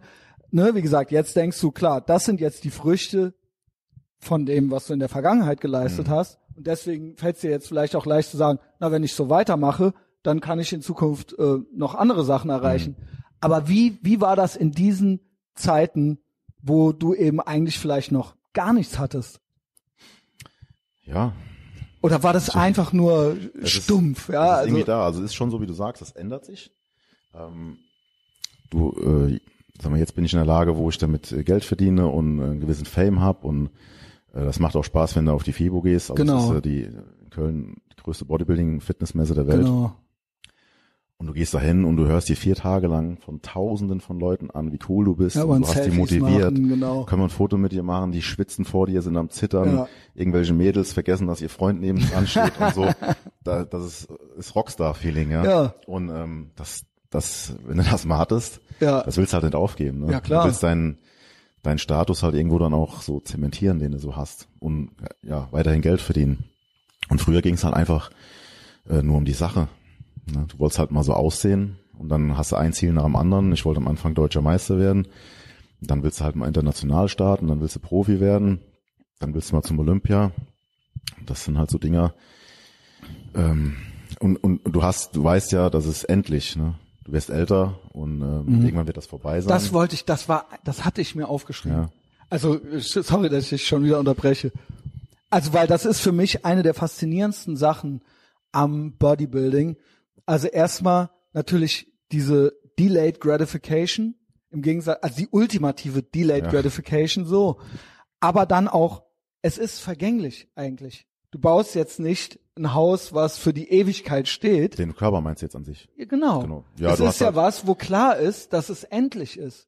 Genau. Also, Deshalb ähm, klar, wir alle hören irgendwann mal irgendwo auf, so, aber das ist ja schon was, die Karriere an sich ist endlich, das Aussehen ist endlich. Was du halt hast, sind Fotos, sind Trophäen, sind Titel und, und Erlebnisse, ne? Mhm. Die halt bleiben. Dann. ja, und dann hast du dir, ja, gut, du hast dir dein Business aufgebaut und so Mhm. weiter, aber irgendwann in 20, 30, 40 Jahren wirst du nicht mehr so aussehen wie jetzt, ja. Das ist ja hoffentlich noch lange, oh Mann. äh, nee, und das ist äh, für mich äh, was Faszinierendes, wie viel man dann da reinsteckt in etwas, was im Prinzip nur temporär ist. Ja, Mhm. also das finde ich, finde ich faszinierend. Mhm. Mhm.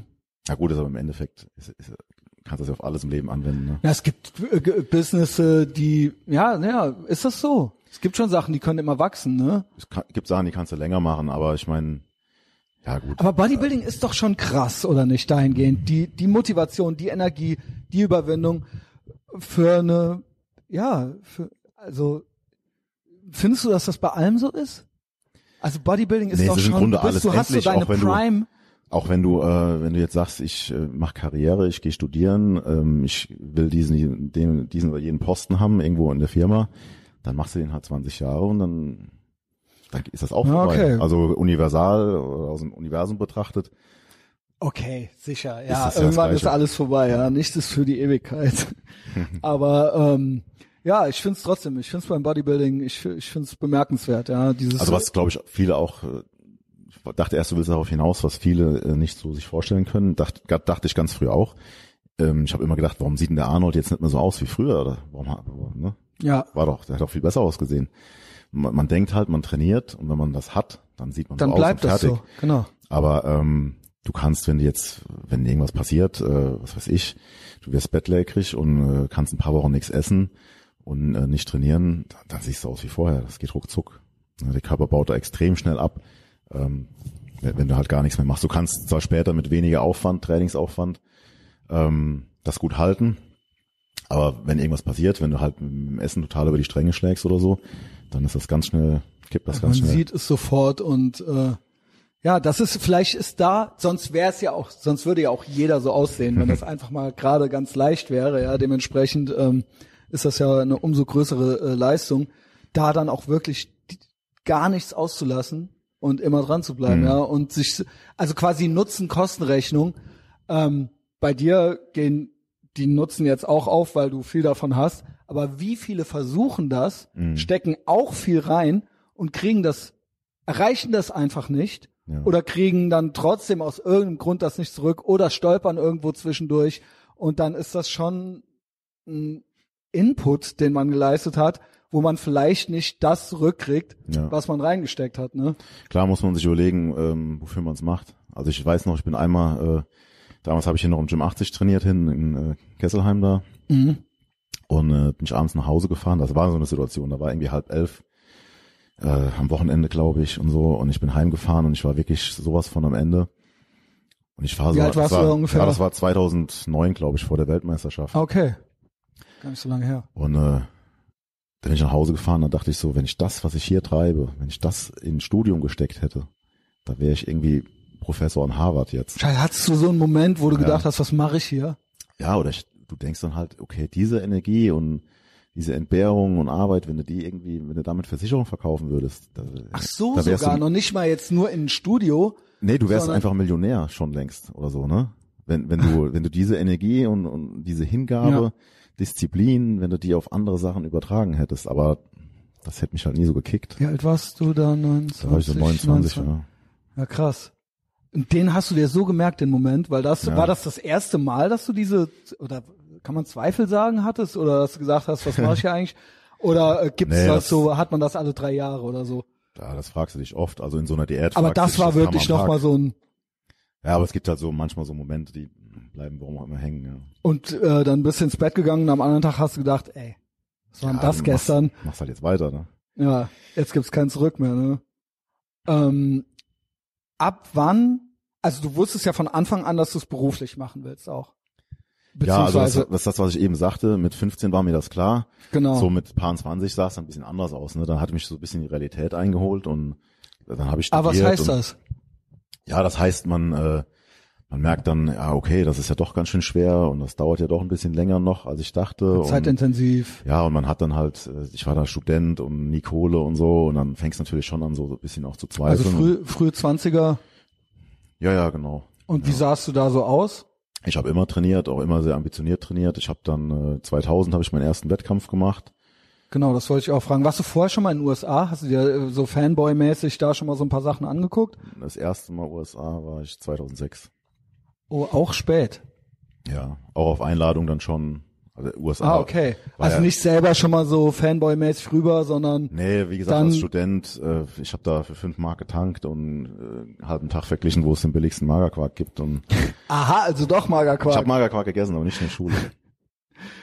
ähm, ja, also ich habe 2000 habe ich dann meinen ersten Wettkampf gemacht. Das war hier in Müller-am-Kerlich sogar.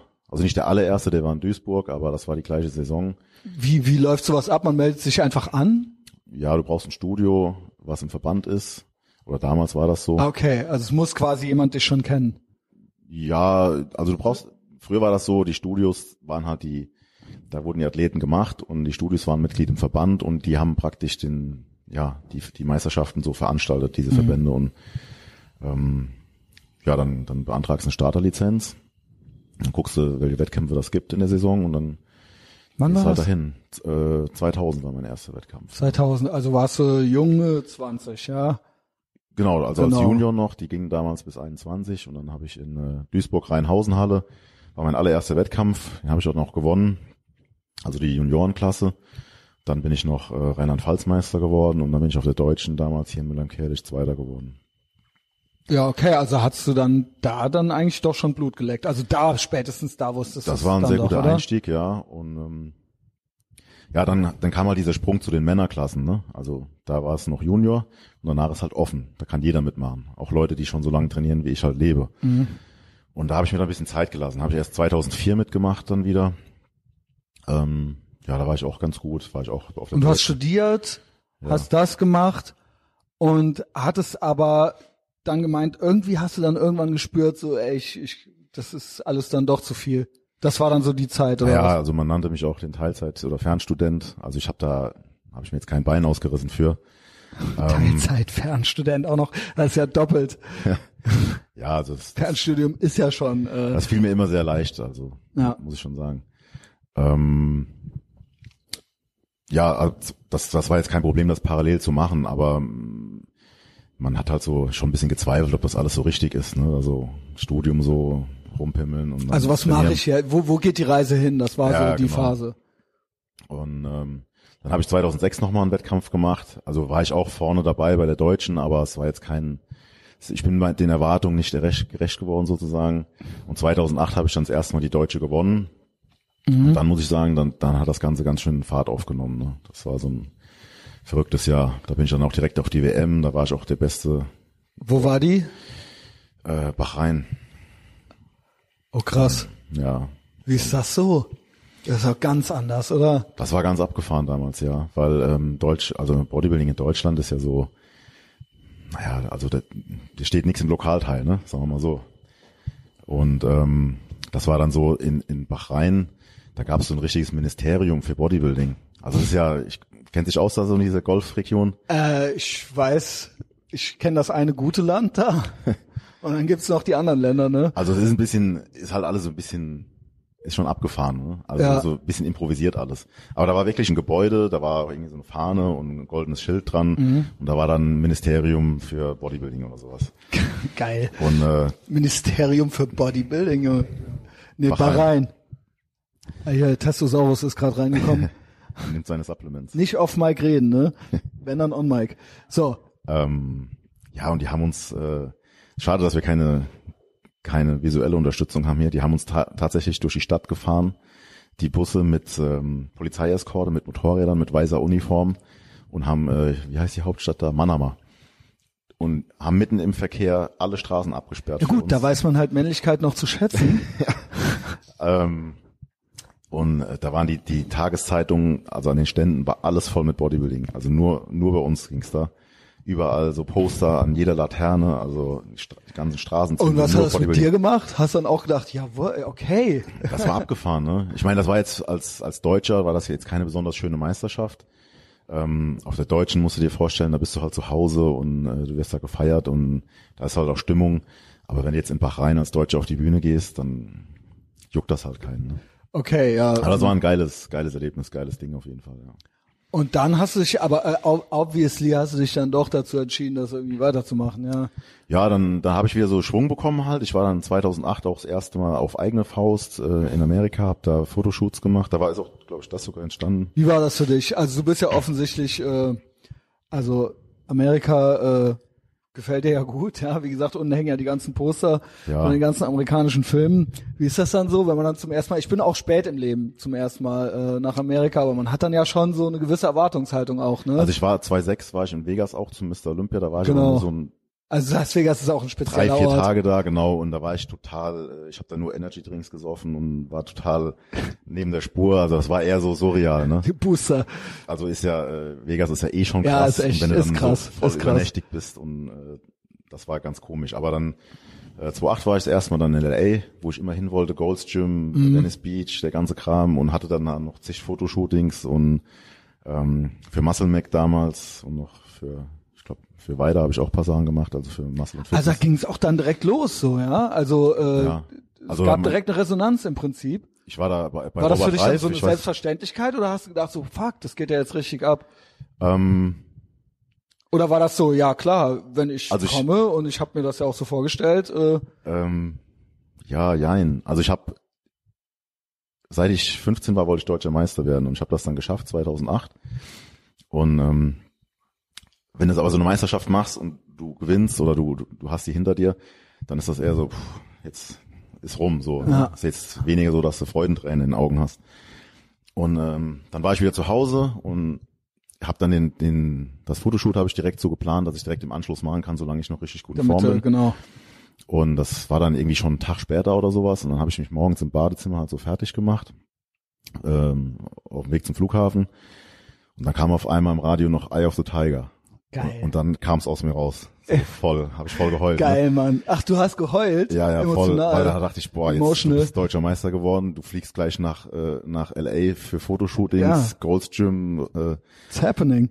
ja, da habe ich das so ein bisschen realisiert. Das war auch ein geiler Moment. Es ist, äh, du bist ja doch sympathisch. ja, men ganz menschliche Reaktion, ja. Ja, ja, das ist tatsächlich so, du, äh, du häschelst da oft so durch, ne? Auch so Ja.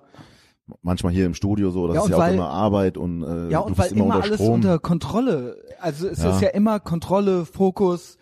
Ähm, und man ist halt auch, das kommt vielleicht auch so ein bisschen durch den Sport, ähm, du guckst ja immer, was, was nicht gut ist oder was du besser machen kannst Mhm. und besser machen musst.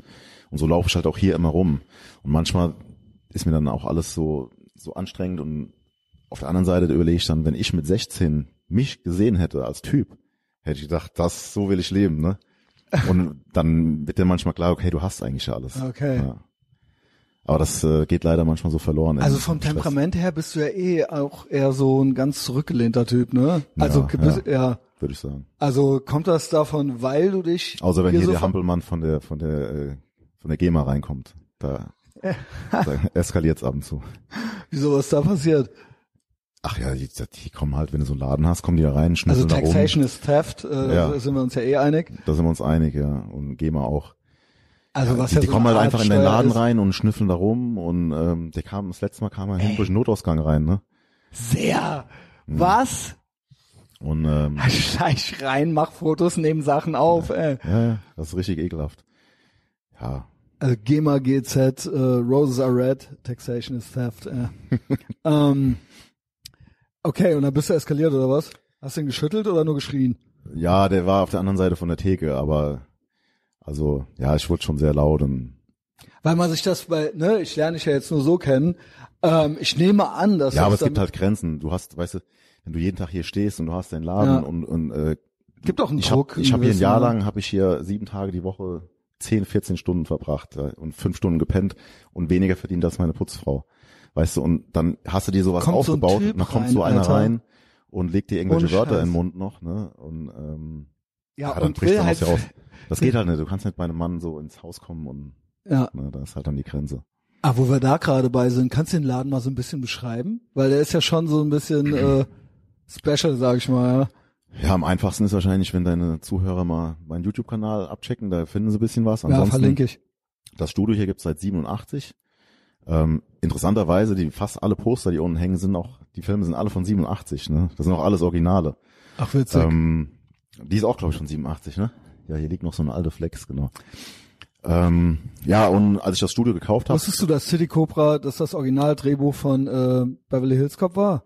Und dass eigentlich Beverly Hills Cop von Sylvester Stallone gespielt werden sollte? echt? Ja. Ja, da gibt's ein paar so Dinge. Ja, Ich weil glaube, Indiana das, Jones äh, sollte natürlich eigentlich Tom auch, Selleck spielen und so. Ja, Das genau. ist ganz abgefahren. Ähm, ja, Studio von 87. Ähm, innen sieht's auch noch so ein bisschen aus. Also wer zu der Zeit oder Anfang 90er im Studio war, der kennt noch halt Profilholz, Genau, richtig oldschool. äh, blauer Filzteppich, Palmen. Ähm, so sieht das aus, grob. Und jetzt in dem Gebäudeteil, wo wir sind, ist praktisch noch ein zweites Studio, was halt komplett neu ist. Und das ganze, der ganze Komplex hier, das war mal eine Brauerei, also Weißen Turm. Müsstest du ja eigentlich wissen, ne? Ja. Ble äh, Blechbier und Bims, Ach krass, kenne ich nicht. sagt Nee. man, ja. Also hier waren ja früher fast nur Ach Brau so, ja, das meinst du doch, ja, die Bims-Fabrik, doch, doch, Ja. Urmitz auch auf der anderen Seite. Blech gibt's ja noch, Genau, hier die, genau. die Dosenfabrik, ne? Stand ich gerade ein bisschen auf dem Schlauch. Und äh, die Brauereien sind jetzt, sind glaube ich alle dicht. Hier gab's ja Mhm. Nette, hier gab's Schultheiß Nette, und ja. das hier war Bock. Und, ähm, nette Gut ist in Andernach die äh, Klapsmühle, ne? Das gibt's nämlich auch ja, ja, noch. nette Edelpilz. Nicht zu gab's verwechseln aber auch. mit nette Pilz, ey. Ähm, ja, und das, das war mal eine, eine Brauerei halt hier. Und äh, ja, man sieht's auch noch hier. Also hier stand, wo wir jetzt sitzen in meinem Büro, waren mal so Kessel. Die Decke hier wurde eingezogen und hier waren irgendwie so Hopfen und was weiß ich, was die hier drin hatten. Mhm. Ähm, ja, und dementsprechend ist das Gebäude eben ja sehr abwechslungsreich so. Also unten, wo wir eben durchgegangen weil sind, das da- war noch eine es auch so eine Kegelbahn. Art, genau, es gibt eine, genau die Kegelbahn, die meinte ich Also das war der ja. Gang, ne? Also mit den mit den ganzen äh, Bildern da noch an der Wand von was weiß ich, wann die sind. Ja, Ja, also wir haben einen Raum, das ist, das war früher mal der Ausschank. Mhm. Der ist, glaube ich, von 1887. Genau. Und da stehen halt jetzt Fitnessgeräte drin. Das Genau, ist halt so ein bisschen kurios, sage ich mal, ja. Der, der Teppich, der da unten drin ist, den haben die damals, als sie umgebaut haben, vom Frankfurter Flughafen, da haben die den rausgeholt irgendwie. Da wurde er raus, ausgemistet und dann haben die den billig bekommen und haben den da unten verlegt, so. Also es hat schon ein bisschen, Ja, aber du hast hier einen richtig, also Charme, das ist kein, kein kleiner Ort, ja. Das geht hier, äh, erstreckt sich über zwei Gebäude, richtig? ja, Und ähm, also hast du ordentliches Compound dir hier erschaffen. Ab wann? Wahrscheinlich ist das ja eine logische Konsequenz, dass man irgendwann, du bist dann quasi erstmal Athlet mhm. und wahrscheinlich irgendwie hat man dann schon auch im Kopf so, ja gut, ähm, das habe ich jetzt erreicht oder das, da- das und das möchte ich dahingehend noch erreichen, aber eigentlich liegt's ja dann immer nahe, auch noch ein Business aufzumachen. Ne? Ähm, ja, als Bodybuilder musst du immer schauen, ne? Das, du musst eigentlich alles selber machen, so. Mhm. Es ist jetzt äh, nicht so, dass du irgendwie am, am Spielfeldrand irgendwelche Talentsucher stehen und dass dann der Weg so seinen Lauf nimmt. Du musst selbst, wenn du sehr gut bist, musst du halt immer gucken. ne? Also ein Sponsor kommt vielleicht noch auf dich zu, aber wenn du halt irgendwie was machen willst, also zum Beispiel äh, wie meinen eigenen Merch und so weiter oder halt äh, ein Studio oder so, du musst halt immer gucken, was machst du mit deinem Namen, mit deiner Bekanntheit, mit deiner Erfahrung, ähm, dass du Was- eben auch finanziell damit zurechtkommst. Genau, und dass du dann, äh, weil du ja eben auch das Thema Vergänglichkeit äh, mit Mhm. reingebracht hast, irgendwann machst du vielleicht weniger Wettkämpfe oder vielleicht Genau, ja. irgendwann keine mehr. Man möchte ja dann Ja. äh, auch irgendwie noch was haben, äh, was irgendwie äh, Spaß macht und was irgendwie was damit zu tun hat und was dann ähm, vielleicht auch noch ein gutes Business ist. Und da bist du ja auf einem guten Weg. Und da komme ich, möchte ich auch gleich selber noch ein paar äh, Tipps zu haben. Du machst auch viel Merch und so Sachen und vermarktest dich ja selber schon auch als Typen. Also nicht nur, klar, Bodybuilding, um den Körper geht's, aber auch du als Person bist ja auch schon äh, populärer Typ, so, ne? Ab wann kam denn da so der Durchbruch? Dass das wirklich so war, dass du gemerkt hast, okay, ab heute ist jetzt noch mal anders als vorher. Ich bin jetzt eigentlich berühmt. Also das, ähm, ja, das stimmt schon. Das war natürlich am Anfang sehr, sehr Bodybuilding Genau. konzentriert und sagen wir mal 2008, wo ich dann so meine ersten äh, Covers hatte auf Zeitschriften, erste Mhm. Titel. War, was war, genau, erste Flex soll ich dich fragen. Was meine erste Flex? Erstes Flex-Cover steht hier. Erstes Flex-Cover. Äh, ich habe ich hab nur ein Flex-Cover. Okay. Das, äh, das war, als ich Profi geworden bin, 2015, glaube ich. Okay, also da liegen noch ein paar Jahre dazwischen. Genau. Aber- also 2.8 oder 2.6 hatte ich mein erstes Cover überhaupt, aber 2.8 dann in Deutschland, Sportrevue. Ähm, wo waren wir jetzt? Ja, der eigentliche Durchbruch, wo du Ach so, gemerkt hast, Durchbruch. okay, das Ja. war schon professionell und so weiter, Das aber waren- sowas wie, dass sich jetzt Leute erkennen, ja, aber auf der 2.8, Straße. da war, da war auch Social Media, ähm, ich glaube, YouTube gibt's seit 2.6, glaube ich. 2.5 wurde es erfunden, aber Ja. ab so richtig, dann wurde es verkauft an Google, genau, und dann so 2.6, 2.7, dann so ging das erst los, und, genau. Ähm, ja, damals die Zeitschriften, keine Ahnung, was die für eine Auflage hatten.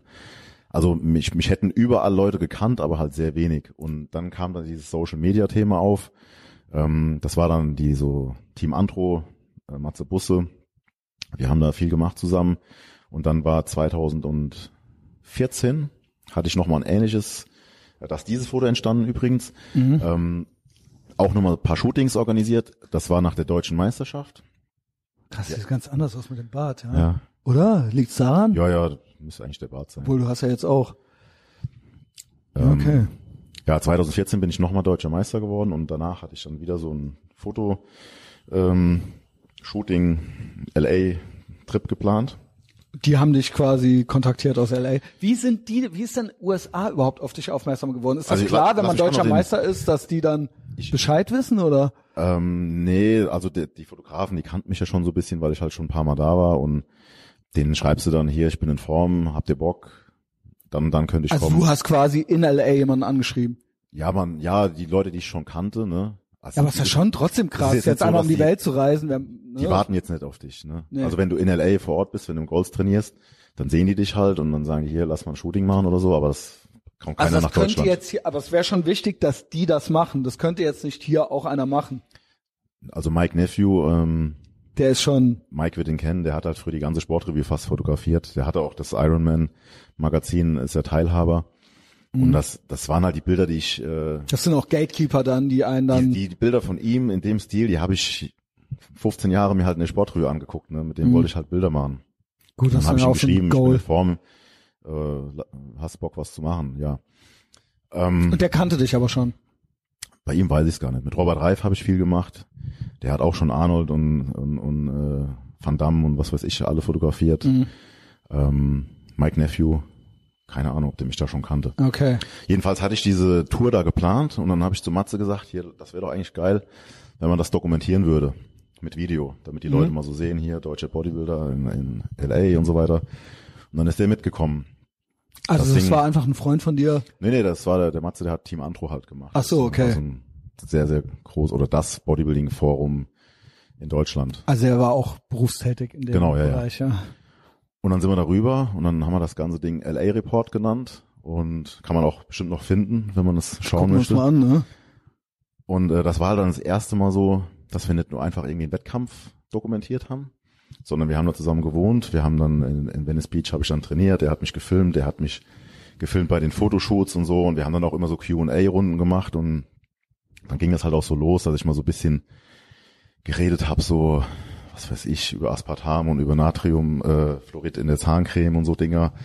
Und da haben die Leute mich halt mal so wirklich ein bisschen kennengelernt, ne? Mhm. Und das war dann auch nochmal so ein, so ein Wendepunkt, wo die mir dann halt wirklich Liegt, äh, liegt dir das? Sagt dir das? Also so allgemein so vor die Kamera treten? Also jetzt so, weil du machst für, äh, auf Ja. mich so einen zurückgelehnten Eindruck, ja. Also, ähm, Doch, da gewöhnst du dich dran, ja. okay. Also wenn du in der, in der Unterhose vor zweieinhalbtausend Leuten Ja. stehst. Aber da muss man nichts sagen, ne? Da musst du nichts sagen, ja, das stimmt, aber Das ist dann schon nochmal anders. nee, da hab ich, das ist, ist ja normal War das in geworden. der Zeit, wo du dann in LA warst, Venice, äh, hast du auch Arnold getroffen? Oder war das später? Nee, das war so die Zeit, ich glaube, das war so, war da noch Gouverneur oder war das so die Endphase? Der Governator. Da war er ziemlich verschwunden. Da hingen auch keine Bilder mehr von ihm im Gold's Gym und so. Mhm. Und dann, jetzt fängt, fängt das wieder an, jetzt ist er wieder dauernd da, und, aber da war so ziemlich. Was wie, äh, wie, wie siehst du ihn so, wenn der so auf so einem Elektrofahrrad mit Greta Thunberg, äh, okay. Ja. er hat mir besser gefallen, als er noch äh, fünf Hammer hatte und gesagt hat, äh, Ja, ja. zu einer Reporterin gesagt hat, äh, sie, sie ziehen ja auch nicht jeden Tag die gleiche Hose an. Als sie ihn gefragt hat, was er mit fünf von den Dingern macht, braucht, so, braucht. Ja, okay. Ja, ich möchte dich ja hier auch nicht äh, in Schwierigkeiten bringen, ja. Aber wann hast du, du hast ihn mal getroffen, oder? Ich habe ihn ein paar Mal getroffen. Ich habe ähm, also das, das ja, also am ehesten Also Treffen. Er hat ja mal, er veranstaltet ja Meisterschaften und da habe ich ein paar Mal mitgemacht. Also das ist doch dann schon so, dann bist du doch auch starstruck, oder nicht? Ja, das war ein Milestone auf jeden Ja. Fall so in meiner Karriere, was ich abhaken musste. Also gibt's da noch irgendeine Story? 2000. Redet er Deutsch mit dir dann, oder? Ja, 2011 habe ich die Arnold äh, Classic in, in, in Columbus mitgemacht, in Ohio. Und ähm, ein deutscher Verbandsfunktionär, der Albert Busek, der war auch vor Ort und Albert ist von, also der ist Patenonkel von Arnolds Sohn und also die sind richtig dicke aus Münchner Zeiten halt noch. Und ähm, er hat das dann für mich klar gemacht, dass ich ihn da treffen kann. Habe ich auch ein Autogramm bekommen, ein bisschen mit ihm geredet so. Ähm, so hinter der Bühne. Aber das war dann schon so, da standen dann noch zehn andere, die haben auch schon gewartet. Ne? Ja, gut, klar. Und also Aber Arnold, weiß der Arnold weiß, wer du bist, oder? nee, glaube ich kaum. Also das Arnold Sports Festival musst du dir vorstellen in, in Columbus. Da gehst, da kommst du am Flughafen raus, da ist schon 400 Quadratmeter Eiweißwerbung an der Wand und alle Busse, die da rumfahren, Taxis, da steht ist überall Arnold drauf. Hotels, alles Arnold. Ähm, da sind Film, äh, so Filmfestspiele, da sind, äh, ich glaube, 18.000 Also Sportler. Karriere ist schon Also bemerkenswert. die ganze ja. Stadt ist nur Arnold. Ja. Und er fährt von einem Venue zum Mit nächsten. dem E-Fahrrad. Hä? Ja, genau. Solarfahrrad. würde ich sagen. Und äh, schüttelt da Hände und verleiht da einen Preis und Mhm. gibt da ein Interview. Und so kam er halt auch äh, rüber. Ne? Der hat da einen Typ dabei mit so einem Tablet, der ihm dauernd sagt, was er machen Mhm. muss. Und er kam dann da rein und hat dann ein paar Takte mit mir geredet und dann kam der nächste und so. Und hat er Deutsch geredet? ja, Ja, witzig. Der redet schon noch Deutsch. Ja. Ja.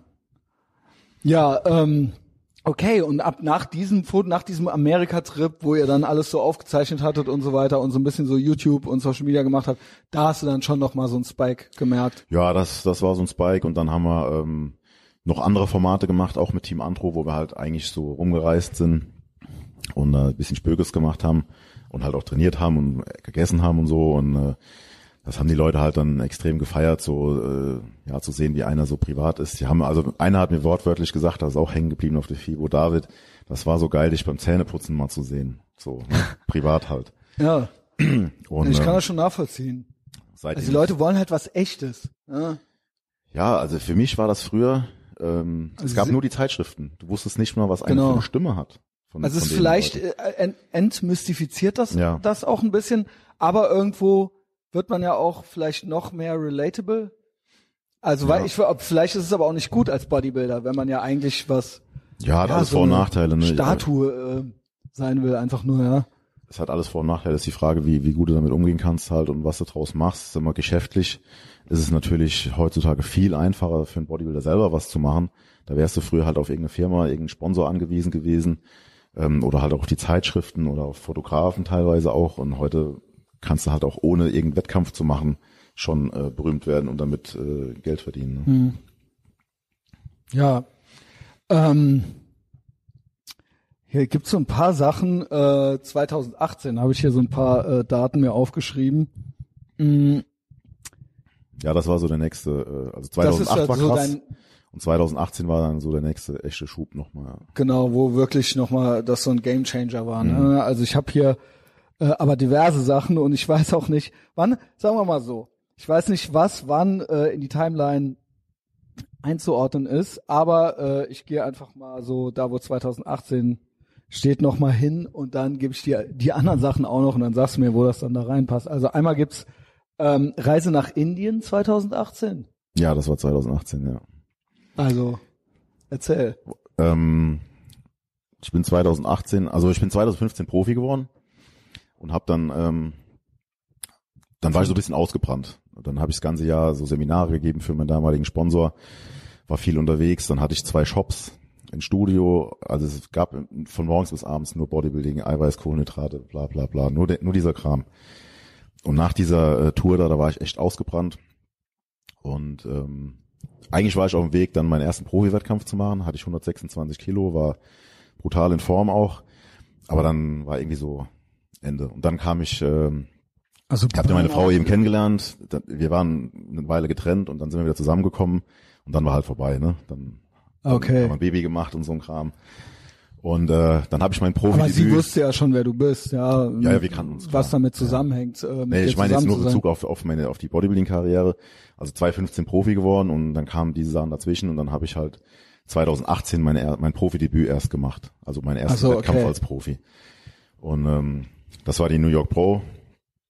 Und ähm, da ja habe ich ziemlich gut abgeschnitten, haben viele gesagt, ich hätte gewinnen müssen. Ich bin Dritter geworden. Aber das war so der erste Einschlag in der Profiszene und habe dann ein paar Wochen später mit die Olympia-Quali geholt. In Italien habe ich da einen Wettkampf gewonnen. Und ja, dann kam das Ganze so ins Laufen und ich hatte ja, wie gesagt, dann die Olympia-Quali und der Olympia ist im, im September war der damals, also ist er normalerweise immer, außer dieses Jahr mit dem Mhm. China-Virus und da, Kung ja, Flu. Kung Flu. genau. Ähm, ja, da war ich dann in Vorbereitung und ich war damals bei Weider und Weider hatte, also Sponsor, die haben damals angefangen in, in Indien eben, ja, haben die Vertriebspartner gefunden und dann haben die mich gefragt, ob da ist, gibt's so eine Messe, die heißt, ah, ich hab's vergessen, eine riesengroße Messe halt, ne, Bodybuilding-Messe. Und ich dachte dann halt so vom Olympia, ja, dachte ich, ja, ist ja cool, ne, so ein bisschen rumfahren und bisschen was sehen und äh, machst du das halt. Und dann bin ich nach Indien geflogen. Bin ich vorher schon fast verzweifelt, weil wenn du nach Indien rein willst, das ist ein Papierkram, das ist unvorstellbar. Mhm. Da, da musst du noch nachweisen, ob deine Oma schon mal in Pakistan war, so ungefähr. Ja, Weil die okay. sich ja so hassen da. Ja. Also bin ich zehnmal fast verzweifelt und dann, naja, irgendwas hat das dann geklappt und dann bin ich da hingeflogen nach Delhi. Und ähm, ja, das war auch, das war ein Eye-Opener. Also warst du mal in Indien? Äh, nee, ich hab, äh, ich kenne Leute, die da waren, ja. Also ähm, einerseits äh, können die natürlich gut mit Computern und man kann die in ein Callcenter setzen, ja, also doof sind die ja nicht. Aber ich, ja, was denn? Stimmt doch. Ähm, ja, Big Mike lacht sich neben mir kaputt, den könnt ihr leider nicht sehen. äh, aber ist doch teilweise noch sehr ursprünglich. Also ich hörte ähm, äh, teilweise sehr, also also als Frau sowieso nicht ungefährlich Mhm. und ähm, teilweise auch sehr unhygienisch. Ja. Ja. also die sind, die sind sehr, sehr nett da und ähm, die, die, also die, meine Gastgeber da, die haben sich auch wirklich mega Mühe gegeben. Ne? Mhm. Ich hatte da also fünf Sterne Hotel und also die haben alles für mich gemacht und so weiter, aber es war halt trotzdem, also Also das Trinkwasser und so weiter. ja gut, da haben die mich direkt gewarnt, ne? Ja, genau, so Sachen irgendwas halt. trinken, Genau, ähm, das nur ist so verschlossene mein- Flaschen. mein Aber du denkst halt so, fünf Sterne Hotel, ne? Denkst du Nur irgendwie, fünf Sterne da sind vielleicht nicht, genau. Es ist irgendwie so, die Show ist gut, ne? Also Ja. die bringen alles auf ein Silbertablett mit einem, mit so einem weißen Tuch drauf, aber das weiße Tuch hat halt vier Brandlöcher, so ungefähr. Es ist alles ein bisschen eklig. Okay. Also es, es, es sieht so aus, als wäre es mal ein schönes Hotel gewesen, aber es ist jetzt so ein bisschen lost. Mhm. So. Und, und so ist halt alles da. Ne? Also es war, Wie haben die Leute so auf dich reagiert? ja, super. Ich sag mal, du stichst doch da ja raus. Ja, die, die rasten da völlig aus. Ne? Ja. So auf, Also auch Messe klar, so. du hast zwar jetzt dunkle Haare, aber du bist ja schon als Europäer erkennbar, Die ja. waren extrem so, äh, ja, ich will nicht sagen devot, aber so ganz, ganz höflich und immer so die. Und die, auch die, so die mit Inder, Selfies so und so? Die wollen immer Bilder mit dir machen, wie bei uns auch, ne? Mhm. Und dann fragst du immer so, hat's geklappt? Und dann machen die so.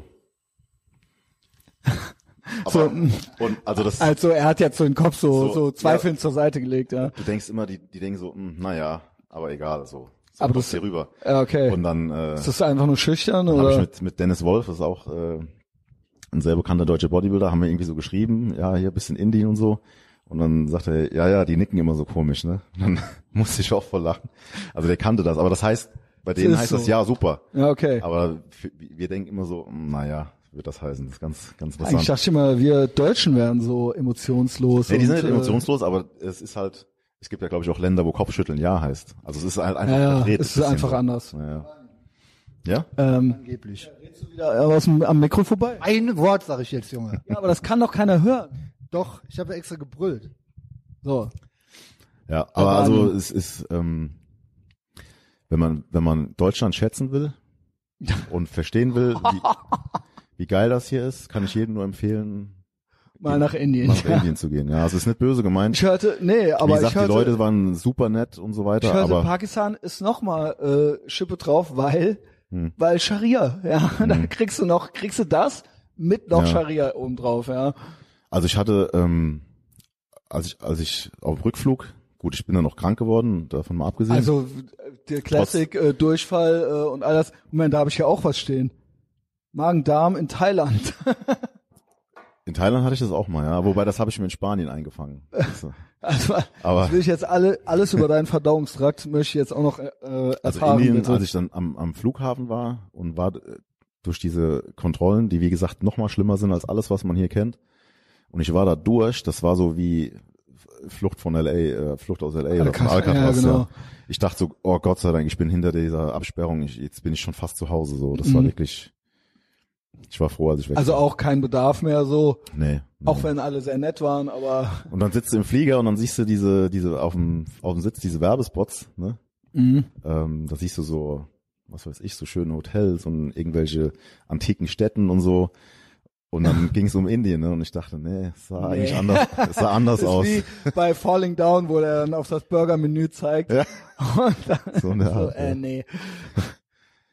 Ja. Also nochmal, also das muss man heute immer sehr vorsichtig sein. Es ist überhaupt nicht böse gemeint. Ähm, eher im, im Gegenteil. Ja gut, es ist Du, halt, du fängst ja an, du, also, du ja. weißt, du schätzen, dass du kannst in Deutschland am Flughafen aus dem äh, vom Waschbecken trinken. Ja, Ja. ohne dass dir irgendwas passiert. Das ist schon echt geil. Und da habe ich nur gekochte Sachen gegessen im Fünf-Sterne-Hotel, nur aus äh, versiegelten Flaschen getrunken und ich bin trotzdem krank Trotzdem geworden. krank was geworden, natürlich ja. vorm Olympia ähm, denkbar scheiße ist, ne? Wenn du da ein paar Kilo abschmeißt. Also literally, du hattest dann die Scheißerei wahrscheinlich, ja. Ja, und das ist halt, ähm, das ist halt, wenn du in so einer Wettkampfvorbereitung bist, ähm, du wirst, wirst ja eh anfällig. Hm. Weil du, Weil ja, auch, du dann Wettkampf-Diät machst, I guess. ja genau. Und dann bist du schwach du eigentlich. bist halt am Limit und Wie viel, wie wenig isst du dann? ja, was heißt wie wenig? Das wird Oder wie viele Kalorien sind das? Mensch, der wird jetzt äh, sagen, wie, was will er denn? Nö, aber dreieinhalbtausend Kalorien so. Mhm. Und du ver ja genau, du machst ja Sport. Aber wenn ja. dein Körperfett halt runtergeht, verhungerst du. Ne? Und der, der Körper merkt schon, da ist was falsch. Du hast zu wenig Fett und der Mhm. signalisiert dir halt dauernd, du stirbst. Du musst essen. oh, krass, ey.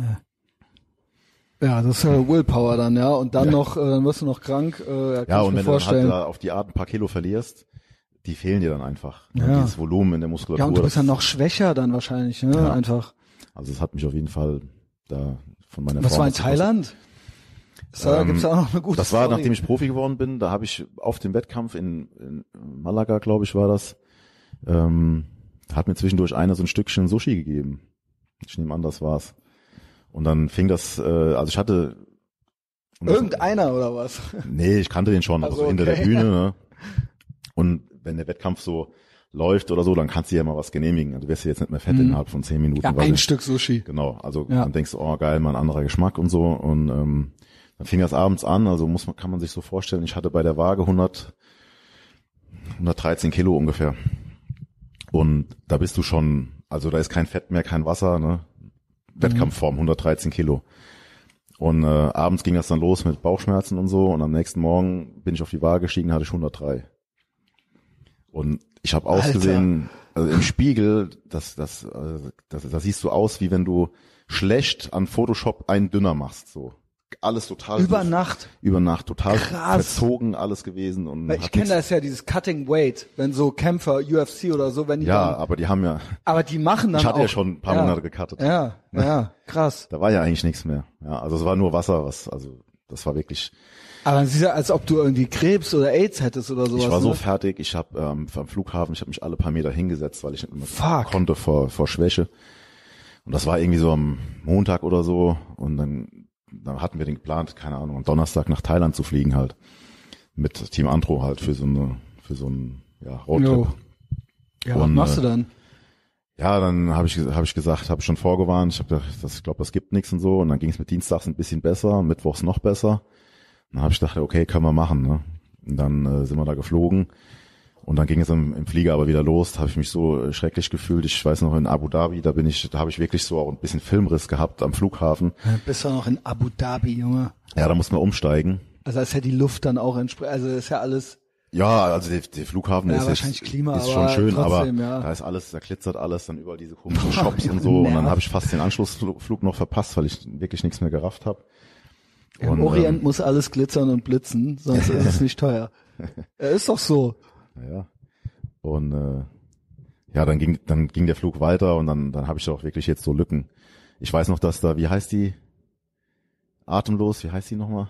Ach, ach, die Helene Fischer Ich bin mir sicher, da lief Helene Fischer im Flugzeug, aber im Nachhinein denke ich so im Flugzeug drin während des in einem Fluges. thailändischen Flieger, warum Jawohl, soll das Alter. da laufen? Ne? Also das war, ich kam da an und ich war schon, Also äh, Level of Halluzinationen. und dann kam ich in Thailand an und auf Koh Samui, kennst du den Flughafen von Koh Samui? Nee. Ja, das sind halt ein paar Hütten.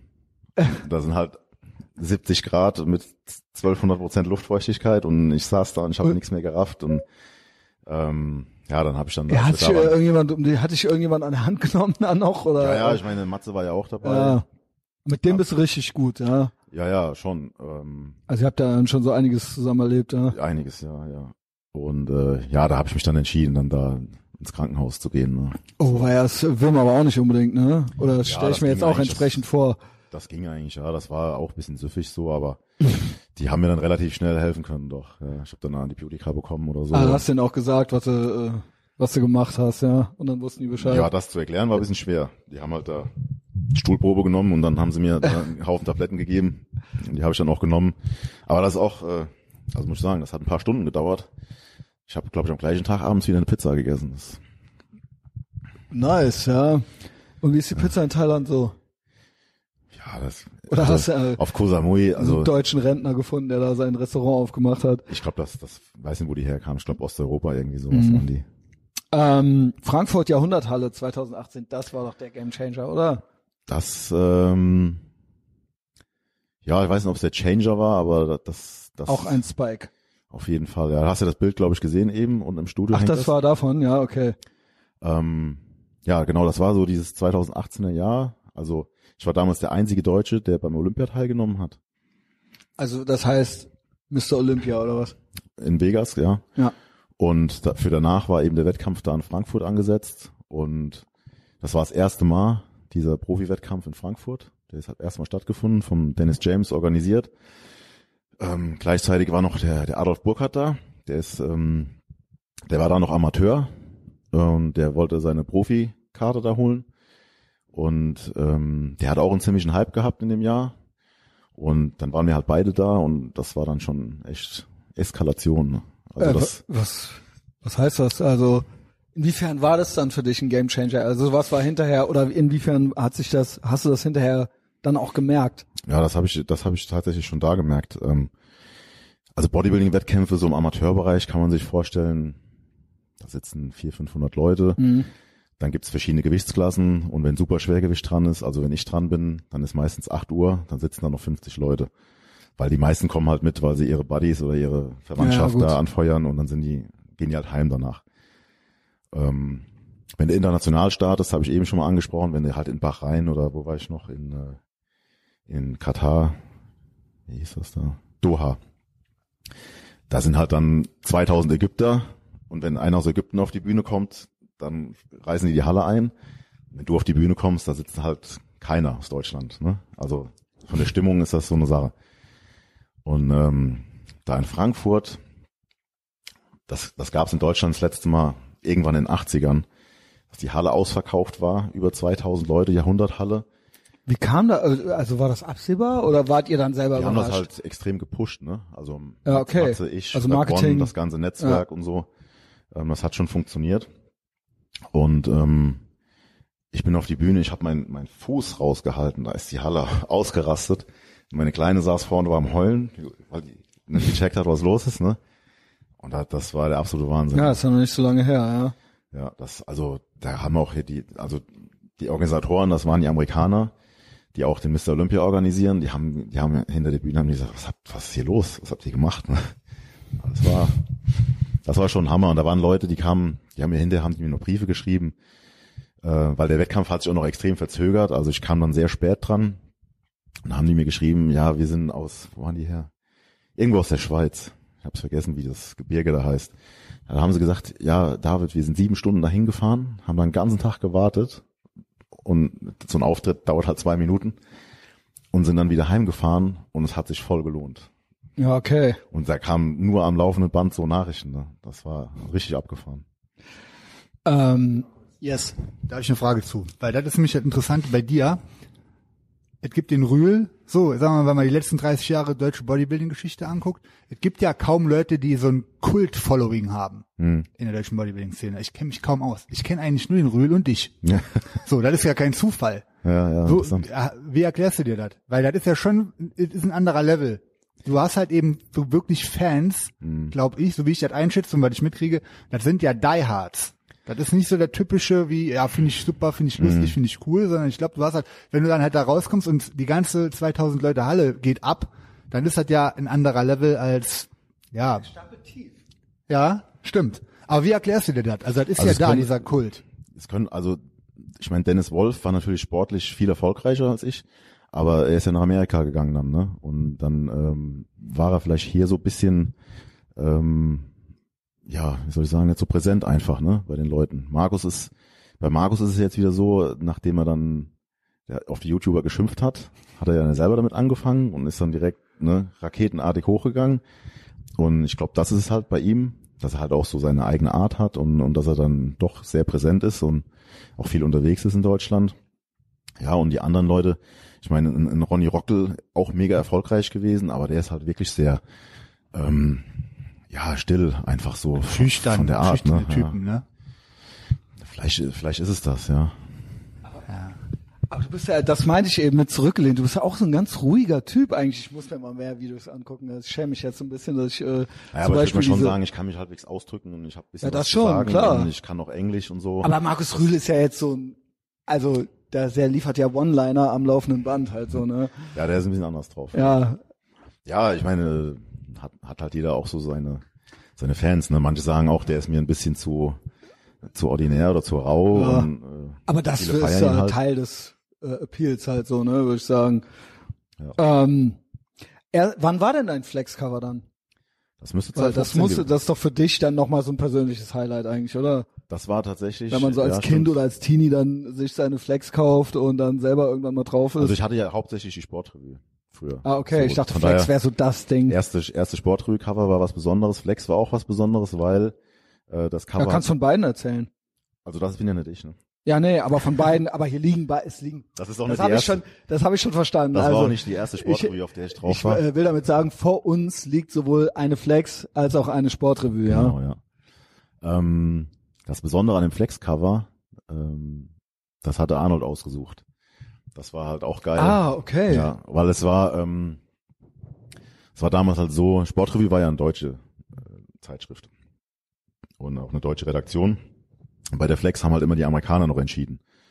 Und der Arnold war oder ist da irgendwie auch involviert, Mhm. war äh, in diesem ganzen Weider-Imperium. Und ähm, auch wiederum der Albert Busek, den ich eben schon angesprochen hatte, der hat, äh, der wollte das durchsetzen, dass ich da drauf komme. Und ähm, der hat das dann mit dem Arnold so da so durchgeboxt und er hat mir auch mal so ein, so ein, so ein, ähm, so ein Bildchen geschickt, wo der Arnold so drauf gekritzelt hat und das, äh, was weiß ich, wie sagt er, tremendous, bla bla bla. Das ist doch geil. Ja, das ist auch in der in der Zeitschrift, glaube ich, sogar vorne drin. nice. Äh. Ja, stimmt, das war geil, ja. Habe ich gar nicht mehr so auf dem Schirm gehabt. Ähm, ja, ab, also und ab wann hast du dann angefangen, dich quasi selbst auch, klar, es ist ja immer Selbstvermarktung, ist ja Bodybuilding, geht ja um deinen Körper, aber ich sehe, du hast unten super viel Merch, äh, der Big Mike neben mir, der hat ja gerade schon gesagt, dass du auch so, du bist ja schon ein Kulttyp mit einem Kult-Following, äh, auch ähm, Gesicht, was so ein bisschen äh, über den Sport hinaus bekannt ist. Ich habe auch schon gesehen, ist ja auch ganz witzig, The Hoff, ne? Und so weiter. Also, ähm, wie hast du dich dann da so reingearbeitet? Also, das ist ja schon nochmal ein ganzes extra Standbein geworden, so, oder? Das ist ja schon ein großes Ding von dir. Ich habe auch die Socken gesehen, die sehen geil aus. Also äh, gibst dir damit auf jeden Fall Mühe. Das ist jetzt nicht nicht so Ja. lieblos, einfach nur so gemacht, ja. Ja, also das das hast du schon so. erkannt auch. Das ist auch so ein bisschen so ein, so ein, so ein Spaßding geworden, so. Ich meine, das unabhängig davon, dass man äh, eben damit noch ein bisschen Geld verdienen kann und so weiter, ist das halt schon krass, wenn du halt irgendwo hinkommst. Und jemand rennt mit deinem T-Shirt rum. Jemand oder? rennt mit deinem T-Shirt rum in einer Ja. anderen Stadt oder Ja. so, weißt du, so. Das ist halt irgendwie geil oder auf Kennst Meisterschaften. du, ne? Auf Meisterschaften oder auf der FIBO sind es natürlich dann sogar mehrere Leute, ne? Das macht dann halt auch einfach Bock, weil ähm, Ja, ich. jeder kann immer sagen, ah ja, toll, tolle Idee und so, ja, ja. Aber wenn einer Geld dafür ausgibt, ne, Genau. dann und auch du, tatsächlich, du hast die Leute überzeugt mit dir und mit dem Design und die Leute wollen offensichtlich darin gesehen werden, genau, ja. ähm, weil es ihnen ja gefällt halt. Ja, genau, so, ne? genau. Das äh, ist, schon Weil es cool ist, genau. Ja, Und das macht halt auch, ja, das macht einfach Bock. Wenn du, also das Ding hier zum Beispiel, das habe ich, das ist so ein bisschen einfach, Synthwave, Miami, Genau. Vice-mäßig, ja. habe ich mich einfach Photoshop hingesetzt und habe da ein bisschen rumprobiert und so und das ist ein Bestseller geworden, ne? Und da, das ist halt auch geil, wenn du manchmal so denkst, wenn du im Hinterkopf hast, was Ist ja auch so, könnte auch von dir was sein. Also von, Tu gleich mal her. Ja, ja. ja da habe ich auf jeden Fall mir auch ein paar Fragen zu. also ähm, es ist halt geil. wir wollen ja auch noch was lernen. Manch, manchmal denkst du ja so, was was kann man gut verkaufen? Was was womit kannst du die größte Menge abholen an Leuten? Was oder was stößt keinen irgendwie ab? Und manchmal denkst dir mu- und manchmal muss es ja auch noch ja und, und manchmal denkst du einfach so Scheiß drauf. Ich mache ein pinkes T-Shirt und mach hier die diese komischen Neonfarben, weil ich einfach jetzt Bock darauf hab und probier's mal. Und dann pff, geht das voll ab, weißt du. Das ist manchmal echt so eine Bestätigung, dass du am besten echt die Sachen machst, äh, auf die du einfach Bock hast. Ne? Da hast halt auch genau zum richtigen Zeitpunkt was gemacht, was auch sonst niemand gemacht hat, weil 80s Bodybuilding-Klamotten gibt's halt auch seit Ende 90er spätestens nicht mehr. Ne? Ja, das sind diese komischen Hosen jetzt, ne, die so eng sind, oder die sind jetzt zum Glück wieder weg. Weißt du, die so ausgesehen haben wie vollgeschissene Hosen. Das Boah, war so so Radlerhosenmäßig. Nee, oder? das war so ein komischer Trend. Ach Ja, ja, dass die, die, hier dann so, äh, so also so ein, wie Schritt als, ganz tief hat. als hättest du eine Windel an, so komisch, ja, ja. Die waren MC ja Hammer. ne? ja. Wobei die äh, MC Hammer Style finde ich ja gut, die mache ich ja jetzt selber demnächst. Die Hosen, ja. Ja, Ja. das ist ein geiler Schnitt. Ja, aber die, diese ganzen Klamotten, kennst du noch den American Fitness äh, äh, Shop? Der war, der überall auch die. Da war immer so eine kleine Magazine. Anzeige drin, ne? Genau, Blau, richtig. weiß, rot. Das, genau, die- richtig, ja, ja, ja, ja. Das war ja der Importeur für amerikanische Sportswear in den 80s, Mhm. weil äh, da hast du natürlich auch mal ein Gold's Gym T-Shirt bestellen können aus der Flex, aber der war ja aus Köln, der Typ. Der hat ja in Köln sogar in der, an der Ehrenstraße einen Laden Und der hat ja die ganze, die Szene war ja damals kleiner, aber der hat die ganzen Sachen aus USA rangeschafft und als einziger vertrieben bis vor, ich glaube, jetzt hat er zugemacht. War das Uncle Sam da irgendwas? Äh, da hat, er- hat er auch verkauft. Doch, da hat nämlich der Robert Geis auch die Finger mit drin gehabt. Ja, was heißt die Finger? Der hat das gemacht. Der hat er da erfunden. Ja. Damit ist er, hat er die Kohle gemacht. Ja.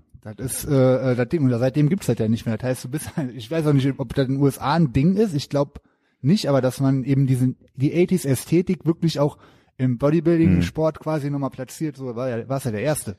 Ja, das also von den Motiven her, das kann sein. Ne? Es gibt jetzt ähm, gibt von ein paar Herstellern, mit einem stehe ich auch gerade in Kontakt, so wegen, wegen dem Sponsoring. Die machen auch tatsächlich wieder die Dinger, also mit dem großen Ragtops. Kragen, genau mit dem großen Kragen und so ausgefranst und so. Ähm, das kommt jetzt langsam wieder. Aber ich, also wenn ich die Möglichkeiten gehabt hätte oder einfach mehr Gas gegeben hätte, äh, lag ja an mir. Ähm, du kannst ja heutzutage relativ easy über irgendwelche Pakistanis oder sowas äh, den Kram nachbauen lassen, schickst denen ein paar Mustern, die bauen, die holen den Stoff Ah. und, und den Schnitt und so machen das nach. Ne? Ja, Das mach ist ich auf jeden ja Fall ein. Ding. Ja.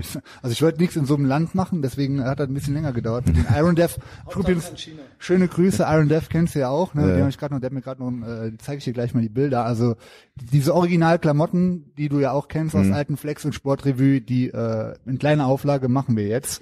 Hat jetzt fast ein Jahr gedauert in der Vorbereitung, aber die kommen jetzt demnächst. Die werden in Lettland produziert. Ach ja. Das heißt, dann ist das auch, dann ist auch alles sauber im wahrsten Sinne so. äh, ja, krass. Ja, aber Ähm, das ist halt auch, es ist ja auch nicht immer so einfach. Manche meinen dann, ach ja, okay, hier so ein, ein Gilden-T-Shirt kostet ja fünf Euro, warum sind die, aber was da alles dahinter steckt, bis du die transportiert hast, eingepackt hast, gedruckt hast, bis du die Retouren äh, wieder finanziert Ja, hast ja. und das Ganze hin und her und so, ähm, da ist es halt doch ein bisschen mehr dahinter, dann dauert es halt auch ein bisschen, ne? das ist nicht so mal schnell gemacht. Also wenn wir gerade bei dem äh, Thema nochmal sind, ich weiß nicht, ob ich schon viel über Studio und Ausstattung gelabert habe. Ich habe jetzt gerade unten ja trainiert und habe auch äh, ja den äh, alten Teil vom Body Power Studio äh, schon gesehen, mir Videos angeguckt und kenne die Geräte. Da stelle ich ja gerade fest, da sind in der äh, ja, was heißt Szene, in dem im Body, in der Bodybuilding auf dem Markt gerade schon einen Drang dazu gibt, wirklich sich wieder die alten Geräte hinzustellen, dass das ein eine Art wie Statussymbol äh, schon ist. Die Wiener, ne, äh, hier das Gym, die haben ja natürlich auch da nochmal gut äh, die Finger drin gehabt und gut aufgemischt und ähm, äh, fahren auch rum und sammeln und äh, das ist ja wie ein Sammlerkult schon fast mit diesen alten Oldschool-Sachen, Nautilus, ne, äh, da äh, Gym 80 ist ja auch ein alteingesessener deutscher Hersteller, immer noch made in Germany. Äh, und ich sag mal so, ich habe richtig viel angefangen zu trainieren in Studios so ab 2003. Mhm. Und da waren eigentlich, da habe ich auch immer nur in unabhängigen Studios mit alten Equipment trainiert, aber die waren ja da out. Das heißt, da gab es ja einen krassen Trend zu sagen, wenn man ein neues Studio aufmacht, braucht man komplett neue Geräte. Und dann waren das Geräte, wo dann das halbe Gewicht dran hing, wo alles im Prinzip, wo man fast nichts mehr selber machen musste. Diesen, das gibt's ja immer noch. Von Mitte 2000 bis, sagen wir mal, 2015 und jetzt gibt's ja einen ganz krassen Schub, merk ich so, für unabhängige Studios wirklich das geilste Equipment dran zu schaffen mit alten Stuff, ne, die Hälfte der Geräte ist verschrottet inzwischen und das ist ja geil, du hast ja auch immer noch die, die Dinger da stehen. Ja, ich gucke auch immer noch so, wa- was sich noch finden lässt. Also du hast ja gesehen, dass ich auch dann schon quasi ein Platzproblem habe. Ich bin schon überlegen, ob ich einen Kursraum opfere dafür, weil äh, ich habe eigentlich mehr Bock auf noch ein paar Maschinen. Ähm, ja, aber wie du sagst, ich habe auch angefangen im Studio, ähm, da war alles Gym 80, Gym 80 Essen halt noch, Also ne? denke- Alte Postleitzahl auf den Typenschildern. Ich habe eine Theorie, also äh, eben diese Sehnsucht nach was Echtem und die Sehnsucht nach hart sein, Männlichkeit und so weiter, das, was du gerade beschrieben hast, diese damals neuen Geräte, das ist ja eben das Gegenteil davon. Und jetzt genauso wie Kettlebells war mal so ein Trend, äh, es ist wieder so nach einer Ursprünglichkeit, nach was Archaischem sehen sich, glaube ich, die Leute wieder so. Und Markus Rühl, ich glaube, der hat das Zitat gebracht, äh, viel hart und falsch, äh, schwer und falsch Schwer soll man falsch. heben und so weiter, ja. Äh, das hat er bestimmt auch mit dem Augenzwinkern gesagt. Aber der Hintergrund ist mir klar. Eben, es muss auch wehtun und es muss auch irgendwie sch äh, ne, nicht schmutzig sein, sondern halt ursprünglich sein irgendwie wieder so, ja. Da gibt, Ja, das, merkst du das mein, auch? Das, das sind halt generell sind das halt auch so so Trends. Also ich, ich denke mal, ich bin ja einer der wenigen, der ähm, ich habe das ja schon mal, ich hatte schon ein Studio in Koblenz. Das war auch alter Kram und Hardcore und so. Und ich habe dann gemerkt, also ich will mir jetzt nicht anmaßen, dass ich da der Vorreiter war, aber mir haben dann immer Leute, ah, ich mache jetzt auch so. Und auf der FIBO haben die mir dann erzählt, ja, wir haben eine Scheune gemietet mit ein paar Jungs und wir haben auch alte Geräte gekauft und so. Es gibt da so einen kleinen Retro-Trend, aber du siehst halt, jetzt mal als Studiobetreiber, so geschäftlich, es gibt halt die Masse der Leute, die kommt halt rein und, und sagt, ah, da und da ist alles neu. die haben keine Ahnung, ob das gut Ja, ist. ja, Aber genau. das ist neu, ne? Die Ja. Polster sind neu. Der Höhepunkt war mal auf der FIBO irgendwo, da war eine Firma, die hatte satinierte Glasverkleidung an den Maschinen. Da denke ich, Alter, Mann. wie lange soll das halten? Nagelstudio. Von zwölf bis Mittag, ne? Ja, Nagelstudio. Ähm, es gibt, es gibt so einen Kern und es gibt auch so ein bisschen so ein, ja, so ein, so ein Vintage-Trend. Äh, aber wenn du jetzt wirklich halt richtig Geld verdienen willst im Studio, dann muss am Ende halt doch immer alles neu sein für die Leute, ne? Dafür neue Mitglieder Sicherheit, aber die, wenn die ein halbes Jahr trainieren und Du dann. kannst denen das auch ein bisschen beibringen. Das Genau. hängt natürlich auch davon ab, wie du es vermittelst. Und ich sag mal, ich habe hier den Vorteil, ich kann ja sagen, hier ist alles neu. stimmt. Ich habe die alten aber trotzdem noch. Warum ja, wohl? Das ist halt hier, das ist genial, Mann. Ja. Weil da hast halt wirklich die, die alte und die neue Welt geil kombiniert, weil das ist ja jetzt nicht so, dass alle neuen Geräte scheiße sind. Nee, nee. 85 ist ja immer noch ultra geil. Es gibt ja noch jede Menge, die, da ist ja das Gleiche. Aber halt eben, wie du auch gerade sagtest, so, diese, da, die, der, dass man Bock hat auf Oldschool, auf, auf, dass es auch wirklich schwer ist. Ne, wie, ich sag mal so, die, die, Klasse- die, die Heust-Geräte, ich weiß nicht, ob die mal gekannt, wo man irgendwie Mhm. so selber mitwippt. Ich habe es bis jetzt nicht gecheckt, was daran geiler sein soll. Also du nimmst halt Man Kraft kommt sich halt weg. auch ein bisschen doof vor dabei, ne? Ja, also das äh, äh, raff ich halt nicht so weit. Ja. Ne? Und ähm, ja. Also es gibt, es gibt geile Sachen. Ähm, ein, ein Freund von mir ist Geschäftsführer von Milon, die wirst du auch kennen. Das sind elektrische Geräte. Ach, krass. Da gehst du dran mit dem Armband, da stellt sich der Sitz auf dich ein, da stellt sich das Gewicht ein, die Bewegung, der Bewegungsradius stellt sich ein und du kannst da zum Beispiel Dinger dran machen, dass du, ähm, also zum Beispiel positiv, ne, also für die Nicht-Bodybuilder, beim Bankdrücken, wenn du das Gewicht hochdrückst, sagen wir mal, könntest du 100 Kilo drücken, beim Ablassen könntest du aber 120 runterlassen kontrolliert. Also man ist stärker im, äh, ja, im, in der negativen Wiederholung als in Geil. der positiven. Und bei so einer Maschine kannst du das praktisch einstellen. Ne, du kannst einstellen, dass du 100 Kilo drückst und dann kommen 140 Kilo, drücken dich Wie zurück. geil. Das ist schon abgefahren, ne? Ist so ein bisschen wie bei äh, Rocky 4 halt, ne? Krass. Aber äh, die Dinger sind geil. Also Wolf, falls du das hörst, äh, Gruß geht raus. Aber ich ich brauch ich brauch hinterher so ein bisschen Rost am Finger, sonst ja, ja. Also die Hochglanzkram, genau, nee, richtig. Das Ja. ist irgendwie trotzdem komisch. Naja. Also so äh, zum Ende hin, ja, du machst natürlich die Abmoderation, lieber Big Mike, ja, lieber Testosaurus. Ich gehe noch so ein paar Dinger einfach durch. Ja, äh, das sind glaube ich so kleine Stories, die du mir gerne noch erzählen kannst. Alles kann, alles muss mäßig. Ähm, auch ein gemeinsamer gemeinsamer Freund von uns, ja, der Pierre. Ähm, Tankstelle Hört- hört Braubach, Tankstelle? Braubach, ja. Ähm, da gab's mal einen äh, Zwischenfall mit dir, Ach so, ein ja? Zwischenfall. Also ich habe da beim beim Pierre beziehungsweise bei seinem Oder Vater sein ein paar Vater, Jahre ja. gearbeitet. Hm? Shell-Tankstelle Braubach. Genau, ja. während dem Studium. Hab da Alkohol und Zigaretten verkauft hauptsächlich. Und äh, ich bin dann mal überfallen worden wahrscheinlich. Ja. Hat er den, ja, genau. Das war schon abgefahren. Ja. Was? What? Also der, der Ablauf war folgendermaßen. Ich glaube, um 11 Uhr haben wir zugemacht.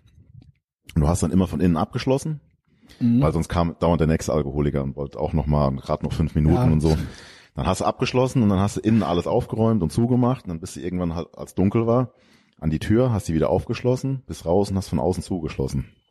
Und in dem Moment standen dann zwei Typen vor mir mit äh, Messer und Knarre. Und ähm, ja, ich habe dann relativ schnell doch verstanden, was hier gerade abgeht, ne? Und die kannten sich auch irgendwie ein bisschen aus. Die haben mich dann durch den ganzen hinten überall durchgeführt und haben mich dann in der Werkstatt an die an so eine ähm, Hebebühne festgemacht mit Handschellen. Und dann äh, haben die da mit dem Messer vor mir rumgefuchtelt und wollten halt wissen, wo der Schlüssel ist vom Tresor. Und der war tatsächlich früher immer da, aber ein paar Wochen oder Monate vorher Scheiße, haben wir das geändert. Und äh, dann fing er an, ja, ich weiß, wo der Schlüssel ist und so, ne?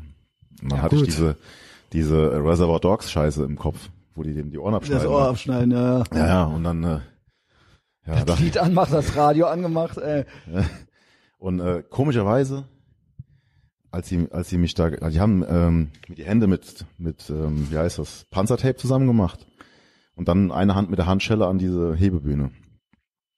Und ich habe schon, als sie mir dieses Klebeband drum gemacht haben, habe ich die Hände schon so extra so zwei Zentimeter auseinandergehalten. Haben die nicht, also ich weiß nicht, warum ich da so geisten, geistesgegenwärtig reagiert habe. Aber das, Ich konnte dann die Hand halt rausziehen. aber das würde man ja als erstes beim Fesseln denken. Dass man denkt, ich muss es jetzt auch ordentlich machen. Ja, okay. Und dann?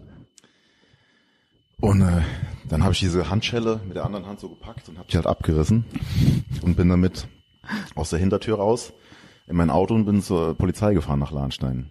Und Jawohl, ey. komischerweise, Die also Polizei so. dran, ne? Und komischerweise, ich war relativ gechillt so. Also ich, ich habe auch. Ähm, Ja, irgendwie, äh, ich habe dich jetzt noch gar nicht anders kennengelernt. Ich hätte das gern mit dem GEMA-Typen äh, miterlebt, aber das scheint ja der Einzige zu sein, der dich ja, aus der Ruhe bringen kann. Wenn ich So. den unter der Maske erkannt hätte, dann hätte ich die wahrscheinlich umgeklatscht direkt, aber so habe ich das alles mit mir machen lassen. Und dann äh, bin ich zur Polizei gefahren. Ich war relativ entspannt und dann kamen da so ein paar Kripo-Jungs aus Koblenz. Und dann sind wir mit denen zurückgefahren. Und dann fing er auf dem Weg dann halt da auch an, dann so zu fragen, ja, hm, Herr Hoffmann, so nach dem Motto, ob ich Geld bräuchte oder so, ne? Ja, Ob ich das vielleicht selber war, weil ich ja so entspannt wäre und so. Und äh, wie ich aussehen würde, ob wer mich denn überfallen würde, so nach dem Ja, Motto. ja. So Sprüche kamen dann da. Yo. Aber Ja, hat man die dann geschnappt, die Abenteuer. Jungs, oder was?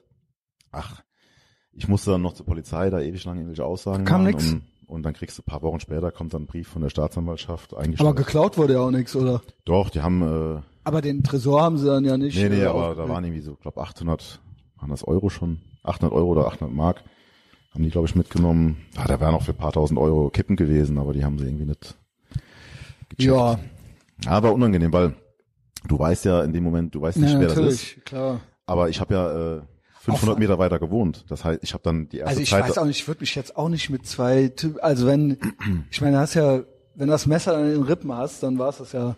ja, im Endeffekt ist es halt so, du ähm, Also kann Normalerweise ja jeder du ja sagen, sagen, was er dann alles gemacht hätte, so, ja. Ähm, Du kannst, ja, aber in der Situation, du überlegst dann schon, ähm, mir ist ja egal, ob die da was klauen am Ende. ja. Ähm, also du könntest theoretisch kooperieren, aber du denkst ja auch, wenn du jetzt komplett kooperierst, vielleicht bringst du dich damit in eine Situation, aus der du gar nicht mehr rauskommst. Und jetzt Mhm. hättest du vielleicht noch die Chance. Mhm. Ja gut, das hast du ja dann zumindest gemacht. Also du hast jetzt nicht gedacht so, oh, ich ergebe mich jetzt hier völlig, sondern äh, du hast dich halt befreit, ne? Und äh, bist abgehauen. Aber das war unangenehm dann die erste Zeit danach, weil, wie gesagt, ich habe da ein paar hundert Meter weiter auch gewohnt. Also hast du weiter da Das gearbeitet, heißt, ja. Die theoretisch wussten, ja, das auch, aber die wussten ja auch theoretisch, wo ich wohne, ne? Und die wussten ja, wer ich bin. Aber ich hatte keine Ahnung, wer die waren. Das war unangenehm. Polizei, nochmal. Polizeikontrolle Pfaffendorfer Brücke. in Ja, das Koblenz, ja. Was war da los? Das war das Ereignis, was die Freundschaft David. zum Frank dann gefestigt hat. Ja, Ja, ich habe. das wollen wir jetzt nochmal wissen, ja. Das war Februar. Im Februar war das um so um halb elf ungefähr abends und ich bin auf die Pfaffendorfer Brücke hochgefahren, hatte einen C63 damals. Und ich hatte es auch überhaupt nicht eilig oder so. Ich hatte einfach nur Bock auf den Sound. Und das Ding hat halt 507 PS und dann trittst du halt drauf, weil du den Geil, Sound hören willst und dann fährst du halt schnell. Ne? Und also es war, wie gesagt, äh, Pfaffendorfer Brücke, vierspurig. Kenn ich, kenn ich. Februar, halb elf, am, also es war auch ein bisschen nass. Und die Bullen standen, wo standen muss- die denn da? Die standen, wenn es wo es nach Pfaffendorf runtergeht. Also ich kam Ach, da Stadt. rechts, ja. Und ähm, Also direkt Ja, ich- hinter der Brücke. genau, ja. Und ich baller da so lang und denk, was denn, warum da vorne alles so am Glitzern, so glänzt, so komisch. Das waren die Westen von denen halt, ne? Aber ich habe das So, zugeordnet. Und dann ist, äh, dann bin ich da halt so weitergeballert und dann denke ich, oh, da steht ja einer auf der Straße und ich habe es immer noch nicht verstanden. Und dann ist die, die ist weggesprungen, weil sie gedacht hat, ich äh, wird also die mit dem Laserding da. Du hast dir nur gedacht, was, was, was, geht? Also, Aber dann habe ich es dann verstanden, ja. ja. Ja, Und wie schnell war's? Ich hatte 128 laut dieser Messung, Oh, da ist halt Tempo 50. 50, ja. Aber auch da, ähm, Führerschein ich bin ja ein bisschen, ich bin ja ein bisschen vorsichtig geworden, so mit so Sachen. Also wenn ich das bei mir auf, dem, auf YouTube sagen würde, dann würden jetzt schon die Leute wieder sagen, wie unverantwortlich und so. Also ich würde nie Jo. so durch die Stadt fahren. Na, du hast ja auch deine Strafe entgegengenommen und auch verbüßt und auch was dabei gelernt, ja? Also, Nee, äh, nee. also, nee, also um das nochmal kurz zu erklären. Februar 22.30 Uhr auf der Pfaffendorfer Brücke, Ja. weißt du, wie es da aussieht. Ja. Da ist kein Auto, da, da, da Nee. spielen keine Kinder, da ist kein Altenheim, äh, da ist kein Gebüsch, wo einer Ja, rauskommt. ist auch links und rechts ist ja der Rhein, da ist, der ja Rhein, kein, ja. äh, genau. Also das war ein opferloses Verbrechen auf jeden Fall. Äh, aber du wurdest bestraft. Ja, drei Monate Führerschein und boah, Und da hatte ich ja Frank, der Gute, ne? der Frank hat zu dem Zeitpunkt ähm, ähnliche Arbeitszeiten gehabt wie ich irgendwie. Der hat dann noch im Rewe gearbeitet und äh, ich hatte den Laden in Koblenz und dann hat er mich da öfter mal mitgenommen. Also der Typ ist sowieso auch, kann ich auch von meiner Warte aus sagen, absoluter Ehrenmann. Das war übrigens die gleiche Zeit wie, äh, wie da, wo ich in LA war, wo wir diese Fotos gemacht haben. Mhm. Das habe ich in diese Phase reingelegt, wo der Lappen weg war. Und Ah, okay. also ich hatte drei Monate. Und ähm, nach dem ersten Monat dachte ich so, halb so wild. Also davon war ich zwei Wochen in Amerika. Ja, weil der Frank sich durch die Gegend Nee, nee, ja, da, aber da dachte ich trotzdem, dachte ich, ja, ist ja halb so wild. Aber dann kam halt irgendwann mal so ein Tag, da war kein Freund, kein Bruder, kein niemand da. Und dann habe ich da in der Bude gehockt und da habe ich, das war so, hat sich angefühlt wie Hartz IV dann halt, ne? Fuck, Das war dann, also drei Monate ist, ist lang. Also Frank, äh, wir küssen deine Augen. ähm, ja, jetzt Seid auch der Lappen weg, einen Monat auf jeden Fall. Ich hatte jetzt auch schon wieder, ich habe jetzt Punkte gesammelt. Ja. Aber ja. vier Wochen geht noch. Aber es geht auch schnell teilweise, wirklich. Also auch wenn du, ich bin jetzt auch wieder geblitzt worden letztens mit zehn zu schnell oder so. Das war jetzt kein, Also meiner Meinung nach sowieso, ihr wisst, was ich vom Staat halte, von Regulierungen, von äh, das ist für mich alles, das ist Mafia. Für mich ist das Mafia. Ja, Ja. das ist, äh, es ist, sind, da stehen sie, genauso wie sie vor der Uni stehen, da holen die Fahrradfahrer in Köln, da holen, weil die auf der falschen Seite fahren, da stehen die mit fünf, sechs Leuten und drei gucken noch, äh, machen noch Instagram dabei, ja, äh, und checken ihre Stories und so weiter. Das, was ist das? Und wenn es irgendwo knallt, kommen sie nicht. So.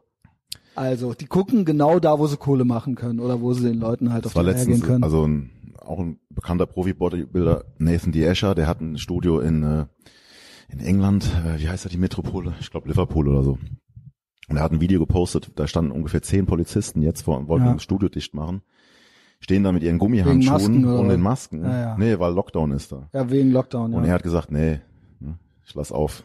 ja. Und dann haben die darum diskutiert und mit ihren Gummihandschuhen und ihren Masken und wenn ich diese Gummihandschuhe schon sehe, Ja. ich wascht euch doch die Hände, was ist los bei euch? Aber egal. Und diskutieren darum und ähm, dann haben sie gemeint, er kriegt jetzt pro Stunde, wo er auflässt, 1000 Pfund Strafe. Das ist Mafia, das ist Schutzgelderpressung. Und dann Das sagt er, ja, okay, mache ich, mach ich trotzdem. Und dann haben auch ein paar in den Kommentaren, Boah, Ehrenmann. Geil. ja, die kamen aber. Er sagt, die haben noch eine Dreiviertelstunde gewartet und sind dann gefahren. Punkt ist, die, die Leute schreiben dann unten drunter, ich kenne mich jetzt mit der englischen Situation nicht so aus bei der Polizei, aber die, die jammern wohl dauernd rum, es- sie hätten so lange Reaktionszeiten, weil sie so unterbesetzt wären. Jo, jo. Und dann schreibt einer, ja, und da könnt ihr mit zehn Mann Genau, stehen, genau. weil ihr ein Fitnessstudio Genau, zu machen müsst. genau. Ja, Das ist halt, Genau. Unsere Helden des Alltags. Ja, Deutschland, deine Cops. Äh, Staatsdiener, ne? Ähm, so. Wir äh, kommen fast durch. Äh, Camaro oder Mercedes, Hauptsache V8. Hauptsache, Hubraum ist durch nichts zu ersetzen, außer durch mehr Hubraum, ne? ja, es ist, äh, es ist beides geil. Also ich bin ein Autofan, ich, ähm, Was hast du draußen stehen jetzt gerade? Camaro. ja, Ja. Also ja, das ist mein, mein drittes Auto jetzt mit über sechs Liter Hubraum. Ja, mag ich auch. Ähm, ja, dann kommen wir zum Ende. Äh, Testosaurus, möchtest du noch ein bisschen? Äh, Ich habe eine Frage, weil das hier auf dem Tisch liegt. Da ist ein Foto hier in das Venice Beach genau. Das mit dem ich Matthias. Hüß. Das habe ich extra für dich hingelegt. Ich habe nämlich hier aufgeräumt und dann ist das, noch Beintraining mit Tom Platz in Kalifornien. da kam das so rausgerutscht und da dachte ich, das muss ich dir zeigen, weil du bist ja auch ein Alter. Dark Angel Fan, oder? Ja, ja, der hat ja nur geile Filme gemacht. Also Matthias ich muss zugeben, das ist der ne, einzige, den ich kenne von Der ihm. ist, äh, ist ein, der, wo ist der her? Irgendwo aus, hier aus der Gegend. ich meine aus mein Mainz, ja. Ähm, also nicht weit weg von Koblenz, aus dem, wenn er aus Mainz ist. Auf jeden Fall kennen die Jungs, die Alten aus dem World Gym, die kennen ihn auch alle, da war der wohl auch mal. Und der ist halt auch so B-Movie-Star, für mich ist das ja ein echter Star. der in den 80ern bis, also in, bis Ende 90er hat der sehr viele äh, Filme in den USA gemacht halt. Der hat auch selber produziert sogar, ein ganz, also auch voll der abgefahrene Typ eigentlich, weil der auch sehr kultiviert ist so. Ich glaube, sein, irgendeiner aus seiner Familie ist auch irgendwie Opernsänger oder Dirigent oder sowas, also, und auch, ähm, also so, so ganz sanfter Typ, so voll lieb und ganz anders, also wenn er in den Filmen so, äh, kommt er ja schon anders rüber, ne, vor allem Ja, da, wo er ja. diese Kontaktlinsen dann hat bei Dark Angel und so, ne, ist ja Hammer. schon fies. Aber ganz, ganz lieber Typ so. Der hat danach, äh, Dark Angel ist eigentlich der bekannteste, dann hat er viele äh, so Fighter-Filme gemacht. Mhm. Ne? Ich glaube auch mit, mit Lorenzo Damas und so. Also ich kann nur empfehlen, im IMDb, Matthias Hüß, die Filme kann man sich bis Mitte 90 äh, alle gut angucken. und äh, hier auf dem Foto hast du den in Venice Beach getroffen, äh, in, in In- Santa Monica in Gold's Gold's Gym. Gym. Der ist ja voll groß, ne? Ja, das sind ganz schöne Hühner, also. Und auch noch gut in, gut in Form. Hier ist ja schon über 50, oder nicht? Das war 2008. Ja, Das okay. war mein erstes gut, ja, Fotoshooting da im Golds. Da habe ich auch Danny Trejo getroffen. Und. Geil. Oh, Ja, wie war geil. Mhm. Ja, das ist Der schon, war auch, ah, from Germany, ah, total, total nett gewesen, so. Du warst ja ein richtiger Gangster eigentlich, ne? Der war hier St. Quentin und so weiter. Der war Ja, ja, Programm. Boxma Knastboxmeister in St. Quentin. Es gibt sogar in Venice. Also richtig ja überall richtig Blut rein, Blut raus. Blood in, Blood out Typ, ja. Total O lieber OG. Typ. Ja. Und ähm, in Venice, da gibt's ja überall diese Chinesenläden, wo du die ganzen Mhm. T-Shirts kriegst, überall die gleichen und Postkarten. Und es gibt noch so eine, eine uralte Postkarte, so ein Motiv. Da ist Danny Trejo äh, Dips am machen, äh, am, am Muscle Beach und da war er noch richtig massiv. Ja, ja. Also der ist schon ewig da unterwegs und der findet das auch total geil. Nee, Ein der Kumpel ist, von äh, mir, der hat den, der war letztens mit ihm in Deutschland unterwegs, wir waren noch in Köln und so, vor einem Jahr oder so. Ähm, der hat mit irgendeiner Handyfirma, hat er irgendeinen so einen Deal. Und äh, der Markus hat ihn dann durch die Gegend gefahren und hat ihn so bewacht und so. Und dann haben sie auch viel über Bodybuilding geredet und so, der ist da voll drin noch. Und der ist jetzt, der ist fast 80, glaube ich, mittlerweile. Danny Trejo, der ist, der ist ja, ja, der alt. ist richtig alt. Ja. Ähm, David, wie geht's bei dir weiter? Was, was, was sind die Pläne? Also noch mehr Merch, nehme ich an. Ja, also im Moment, äh, Geschäft läuft super, macht auch richtig Spaß. du hast richtig viel zu tun. Ich habe richtig viel zu tun, aber ich habe äh, im Moment so, also es ist an der Grenze, aber es ist so eine geile Drehzahl. Ne? Also Mhm. wenn du viel machst und viel funktioniert und dann macht das ja Spaß. Ähm, ich hoffe halt wirklich nur, dass man uns in Frieden lässt jetzt. Ja, Also das, ja, ich bin ja so ein bisschen blackpilled, was das angeht, bisschen pessimistisch, aber soll ich Mhm. nicht sein, sagt der Testosaurus, äh, weil nützt ja nichts. Ne? Um die Probleme kümmern, kümmern wir uns, wenn sie da sind. ja, äh, das ist vielleicht am besten, wenn man, äh, ich meine, Da jetzt nicht durchdreht, ne? Aber ja, das ist auch schwer, da den richtigen Mittelweg zu finden. Es gibt ja Leute, die prophezeien seit 15 Jahren den Crash. ja gut, Äh, das ist aber was anderes, als wenn jetzt quasi vom Staat solche Auflagen, das hat ja ein Crash wäre ja quasi wirtschaftlich angeboten, Nachfrage stimmt nicht mehr, aber das hier ist ja, sage ich mal, das ist ja eine, ein staatlicher Eingriff in die Ja, also, Freiheiten der aber es ist Menschen. auch so, wenn man also ein bisschen wirtschaftlich äh, gebildet oder interessiert ist, ähm, diese, ja, gucken, dass ich nicht so weit aushole. Aber wie, wie sich das Finanzsystem funktioniert oder eben nicht funktioniert, das muss ein Ende haben, mathematisch. Mhm. Fährt das gegen die Wand. Und äh, ob das jetzt halt, sagen wir mal, global betrachtet sind zehn Jahre halt, ist ja egal, wann es passiert. Das ist ja immer noch ein kleiner Zeitraum und das wird halt irgendwann jetzt passieren. Okay, aber Ähm, wenn du aber- jetzt quasi eine Insolvenzwelle erzwingst, weil du die, weil du Gastro-Event-Szene ähm, Ja, es ist ja vieles am Gern. Also auch, wie gesagt, Geld, Geld äh, politisch und so, das, das kann nicht mehr lange gut gehen. Aber du hast recht, das war ähm, jetzt so in meinem Leben, in dieser Lockdown im März, hm, das war echt das erste Mal so, dass du dich halt nicht nur ärgerst und denkst, okay, Ja. dass die bauen nur Scheiße, sondern dass die vor deiner Tür stehen und, also sie waren nicht wirklich hier, aber dass du zumachen musst, Genau. als dass Selbstständiger. die das mit einem ja. machen können halt. Ja, das war echt, äh, Und das ist äh, vor allen Dingen, man stellt sich vor, was können die noch alles machen oder was ist, wa, was, ja. Was, lassen ist, die Leute äh, sich noch alles gefallen? Genau, was oder oder was werden dann für Maßnahmen ergriffen, Mhm. wenn genügend Leute es sich nicht gefallen lassen? Ja. Oder gibt man dann auf? Oder welche Seite gibt auf? Ja, Ja, das ja. Äh, bleibt auf jeden Fall noch spannend. Also da wünsche ich dir natürlich auch alles Gute, ja. Ja, also davon abgesehen läuft alles super und jetzt natürlich äh, im Dezember, also Mr. Olympia ist verschoben worden, der ist jetzt am 17. Dezember, glaube ich. ja als Da bereite ich mich jetzt vor und das ist jetzt erstmal so der nächste also Punkt. was meinst du, dass es stattfindet? Ich denke, dass es stattfindet, Also es werden Tickets verkauft, Daumen, äh, das Planet Hollywood hat wieder eröffnet, ich glaube am 8. Okay. Oktober haben die aufgemacht. Okay. Ähm, Angeblich darf man ja ab November, irgendwann wollen sie auch wieder Leute reinlassen, ja, im November. ja, nach den Wahlen dann oder was? Also in die USA. Mhm. Ja, hört Also es sich. gibt einen Weg, ähm, Ach, es gibt es gibt einen Weg in, die USA reinzukommen. wie denn? Also Das kann, ich aber selber ja, aber du kannst ja einfach mal gucken. Es, äh, wenn, wenn du eingibst Flüge, äh, Frankfurt, Las Vegas, gehen jede Woche ein paar Flüge. Ja gut, also die aber werden du ja, musst ja quasi Citizen sein oder sowas. nee, nee, die gehen ja nicht alle leer, die die die Flieger. Also ich habe ähm, Also offiziell nicht, aber man kann trotzdem einfach einen nehmen oder was? ja, was heißt einfach? Du, äh, also ich denke, was halt schwer ist, wenn du sagst, ich will da Tourist, touristische Zwecke verfolgen. Aber ich habe vor kurzem ein Interview gemacht mit Rainer Schaller, also um den der Name was sagt. Mhm. Ist der McFit, ja, McFit-Eigentümer und ähm, der hat Goldstream gekauft. Goldstream ist ja pleite gegangen äh, innerhalb dieser Maßnahmen. Gut, das- denen ging es wahrscheinlich Gut, vorher auch schon schlecht. Okay. Ja. Und ähm, der Rainer Schaller hat das Ding gekauft. Und dann haben wir so gequatscht und dann sagte er, ja, er war auch gerade in L.A. Und dann dachte ich, oh, das war jetzt vor ein paar Wochen. Das heißt, das musst du mir jetzt mal erklären, wie du das gemacht hast. Und dann sagte er, ja klar, ähm, schreibst du hier meinem Assistenten. Und dann hat er auch mir eine liebe E-Mail geschrieben und hat mir erklärt, wie man das macht. Du musst da halt so ein paar Sachen ausfüllen. Das heißt, National Interest Accept, irgendwie sowas.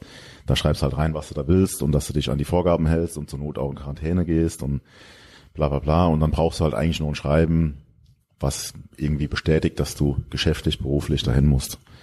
So, er hat jetzt halt dafür 100 Millionen äh, Goldstream gekauft. Das ist, glaube ich, ein gutes Argument. Und Ja ähm, gut, klar, das können wir jetzt nicht einfach mal kurz so machen, ne? Ja, also ich habe auch jetzt schon Aber es anderen. gibt, wenn dienstlich gibt's Mittel und Wege, okay. Ja, ja, du musst ans Konsulat schreiben.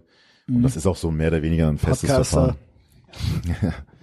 ähm, schreibst ans Konsulat und warum, wieso, weshalb und dann Okay. kriegst du eine zu der Absage und dann gehe ich einfach mal von aus, dass es funktionieren wird. David, wenn du im Dezember da bist, welchen Präsidenten wünschst du dir? Trump, Oh, Trump wie, oder Biden? Man kann auch immer noch alles rausschneiden. Ja? Ist Wie ja kein Live, ist ja kein? Livestream hier. Ich würde sagen 4000. Und wenn du es natürlich postest, wovon ich äh, äh, ausgehe, ja, dann äh, natürlich nochmal, nochmal die da oben drauf. Ja, Also ich- ist eigentlich äh, reicht. ich gebe mal eine differenzierte Antwort.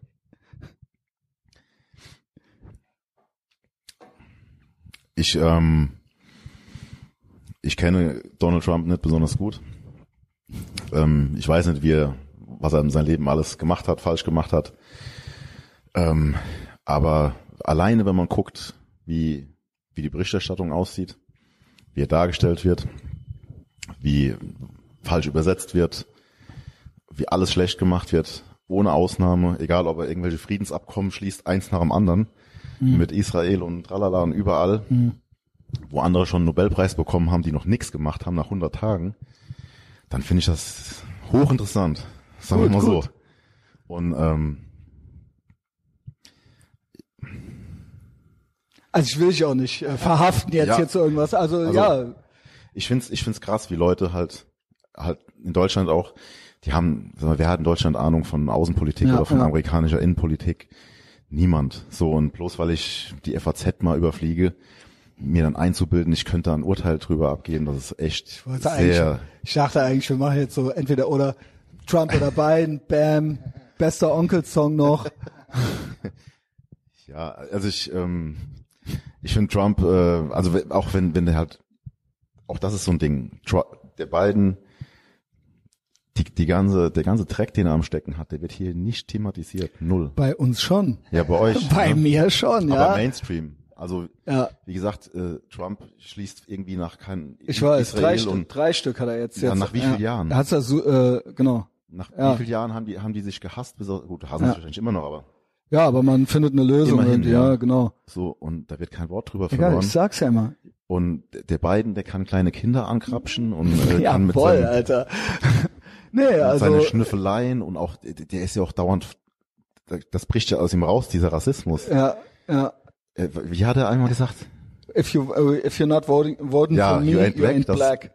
Das war schon geil und es, es wird Ja, ja auch hier gesagt, vollkommen ignoriert, dass es es gibt äh, Komplett, Black ja, for komplett. Trump, es gibt Latinos for Trump, Gibt es alles, ja. gibt's alles. Ja, ich habe letztens ein Video gesehen, da, da hat er einen, einen Veteran besucht, also einen verletzten Soldaten. Der Typ, der hat so da gelegen an tausend Schläuchen und dann kam der Trump rein und der Typ versucht sich irgendwie aufzurichten, aus Respekt einfach, ja, Mhm. vom Präsident, steht da mit seinen Schläuchen so, um dem die Hand zu geben und so. Da denke ich mir, das ist ein Amerikaner, der, Ja. ist, der hat für sein Land wahrscheinlich ein paar Kugeln gefangen und der hat so einen Respekt vor dem Typ. Mhm. Und hier denken die Leute, weil sie irgendeine scheiß Zeitung gelesen haben, sie wüssten, wie schlimm der ist und wie dumm und so. Das nervt mich. Finde ich, äh, ist ein richtig gutes Schlusswort. David, ähm, danke für deine Zeit und danke dafür, dass du mir im Prinzip dein ganzes Leben erzählt hast. Im Schnelldurchlauf zwar. schnell, ja. Ähm, wir hauen jetzt ab, ne? Testosaurus. Ähm, solltest du irgendwann jemals aus einem irren Grund in Köln sein, ja, und Zeit haben, ich kauf dir Magerquark, Reis, was auch immer du essen darfst, ja. Ähm, und äh, ja, danke. Ja, danke auch für euren Besuch. Ich bin öfter mal in Köln. Alles klar, sag Bescheid.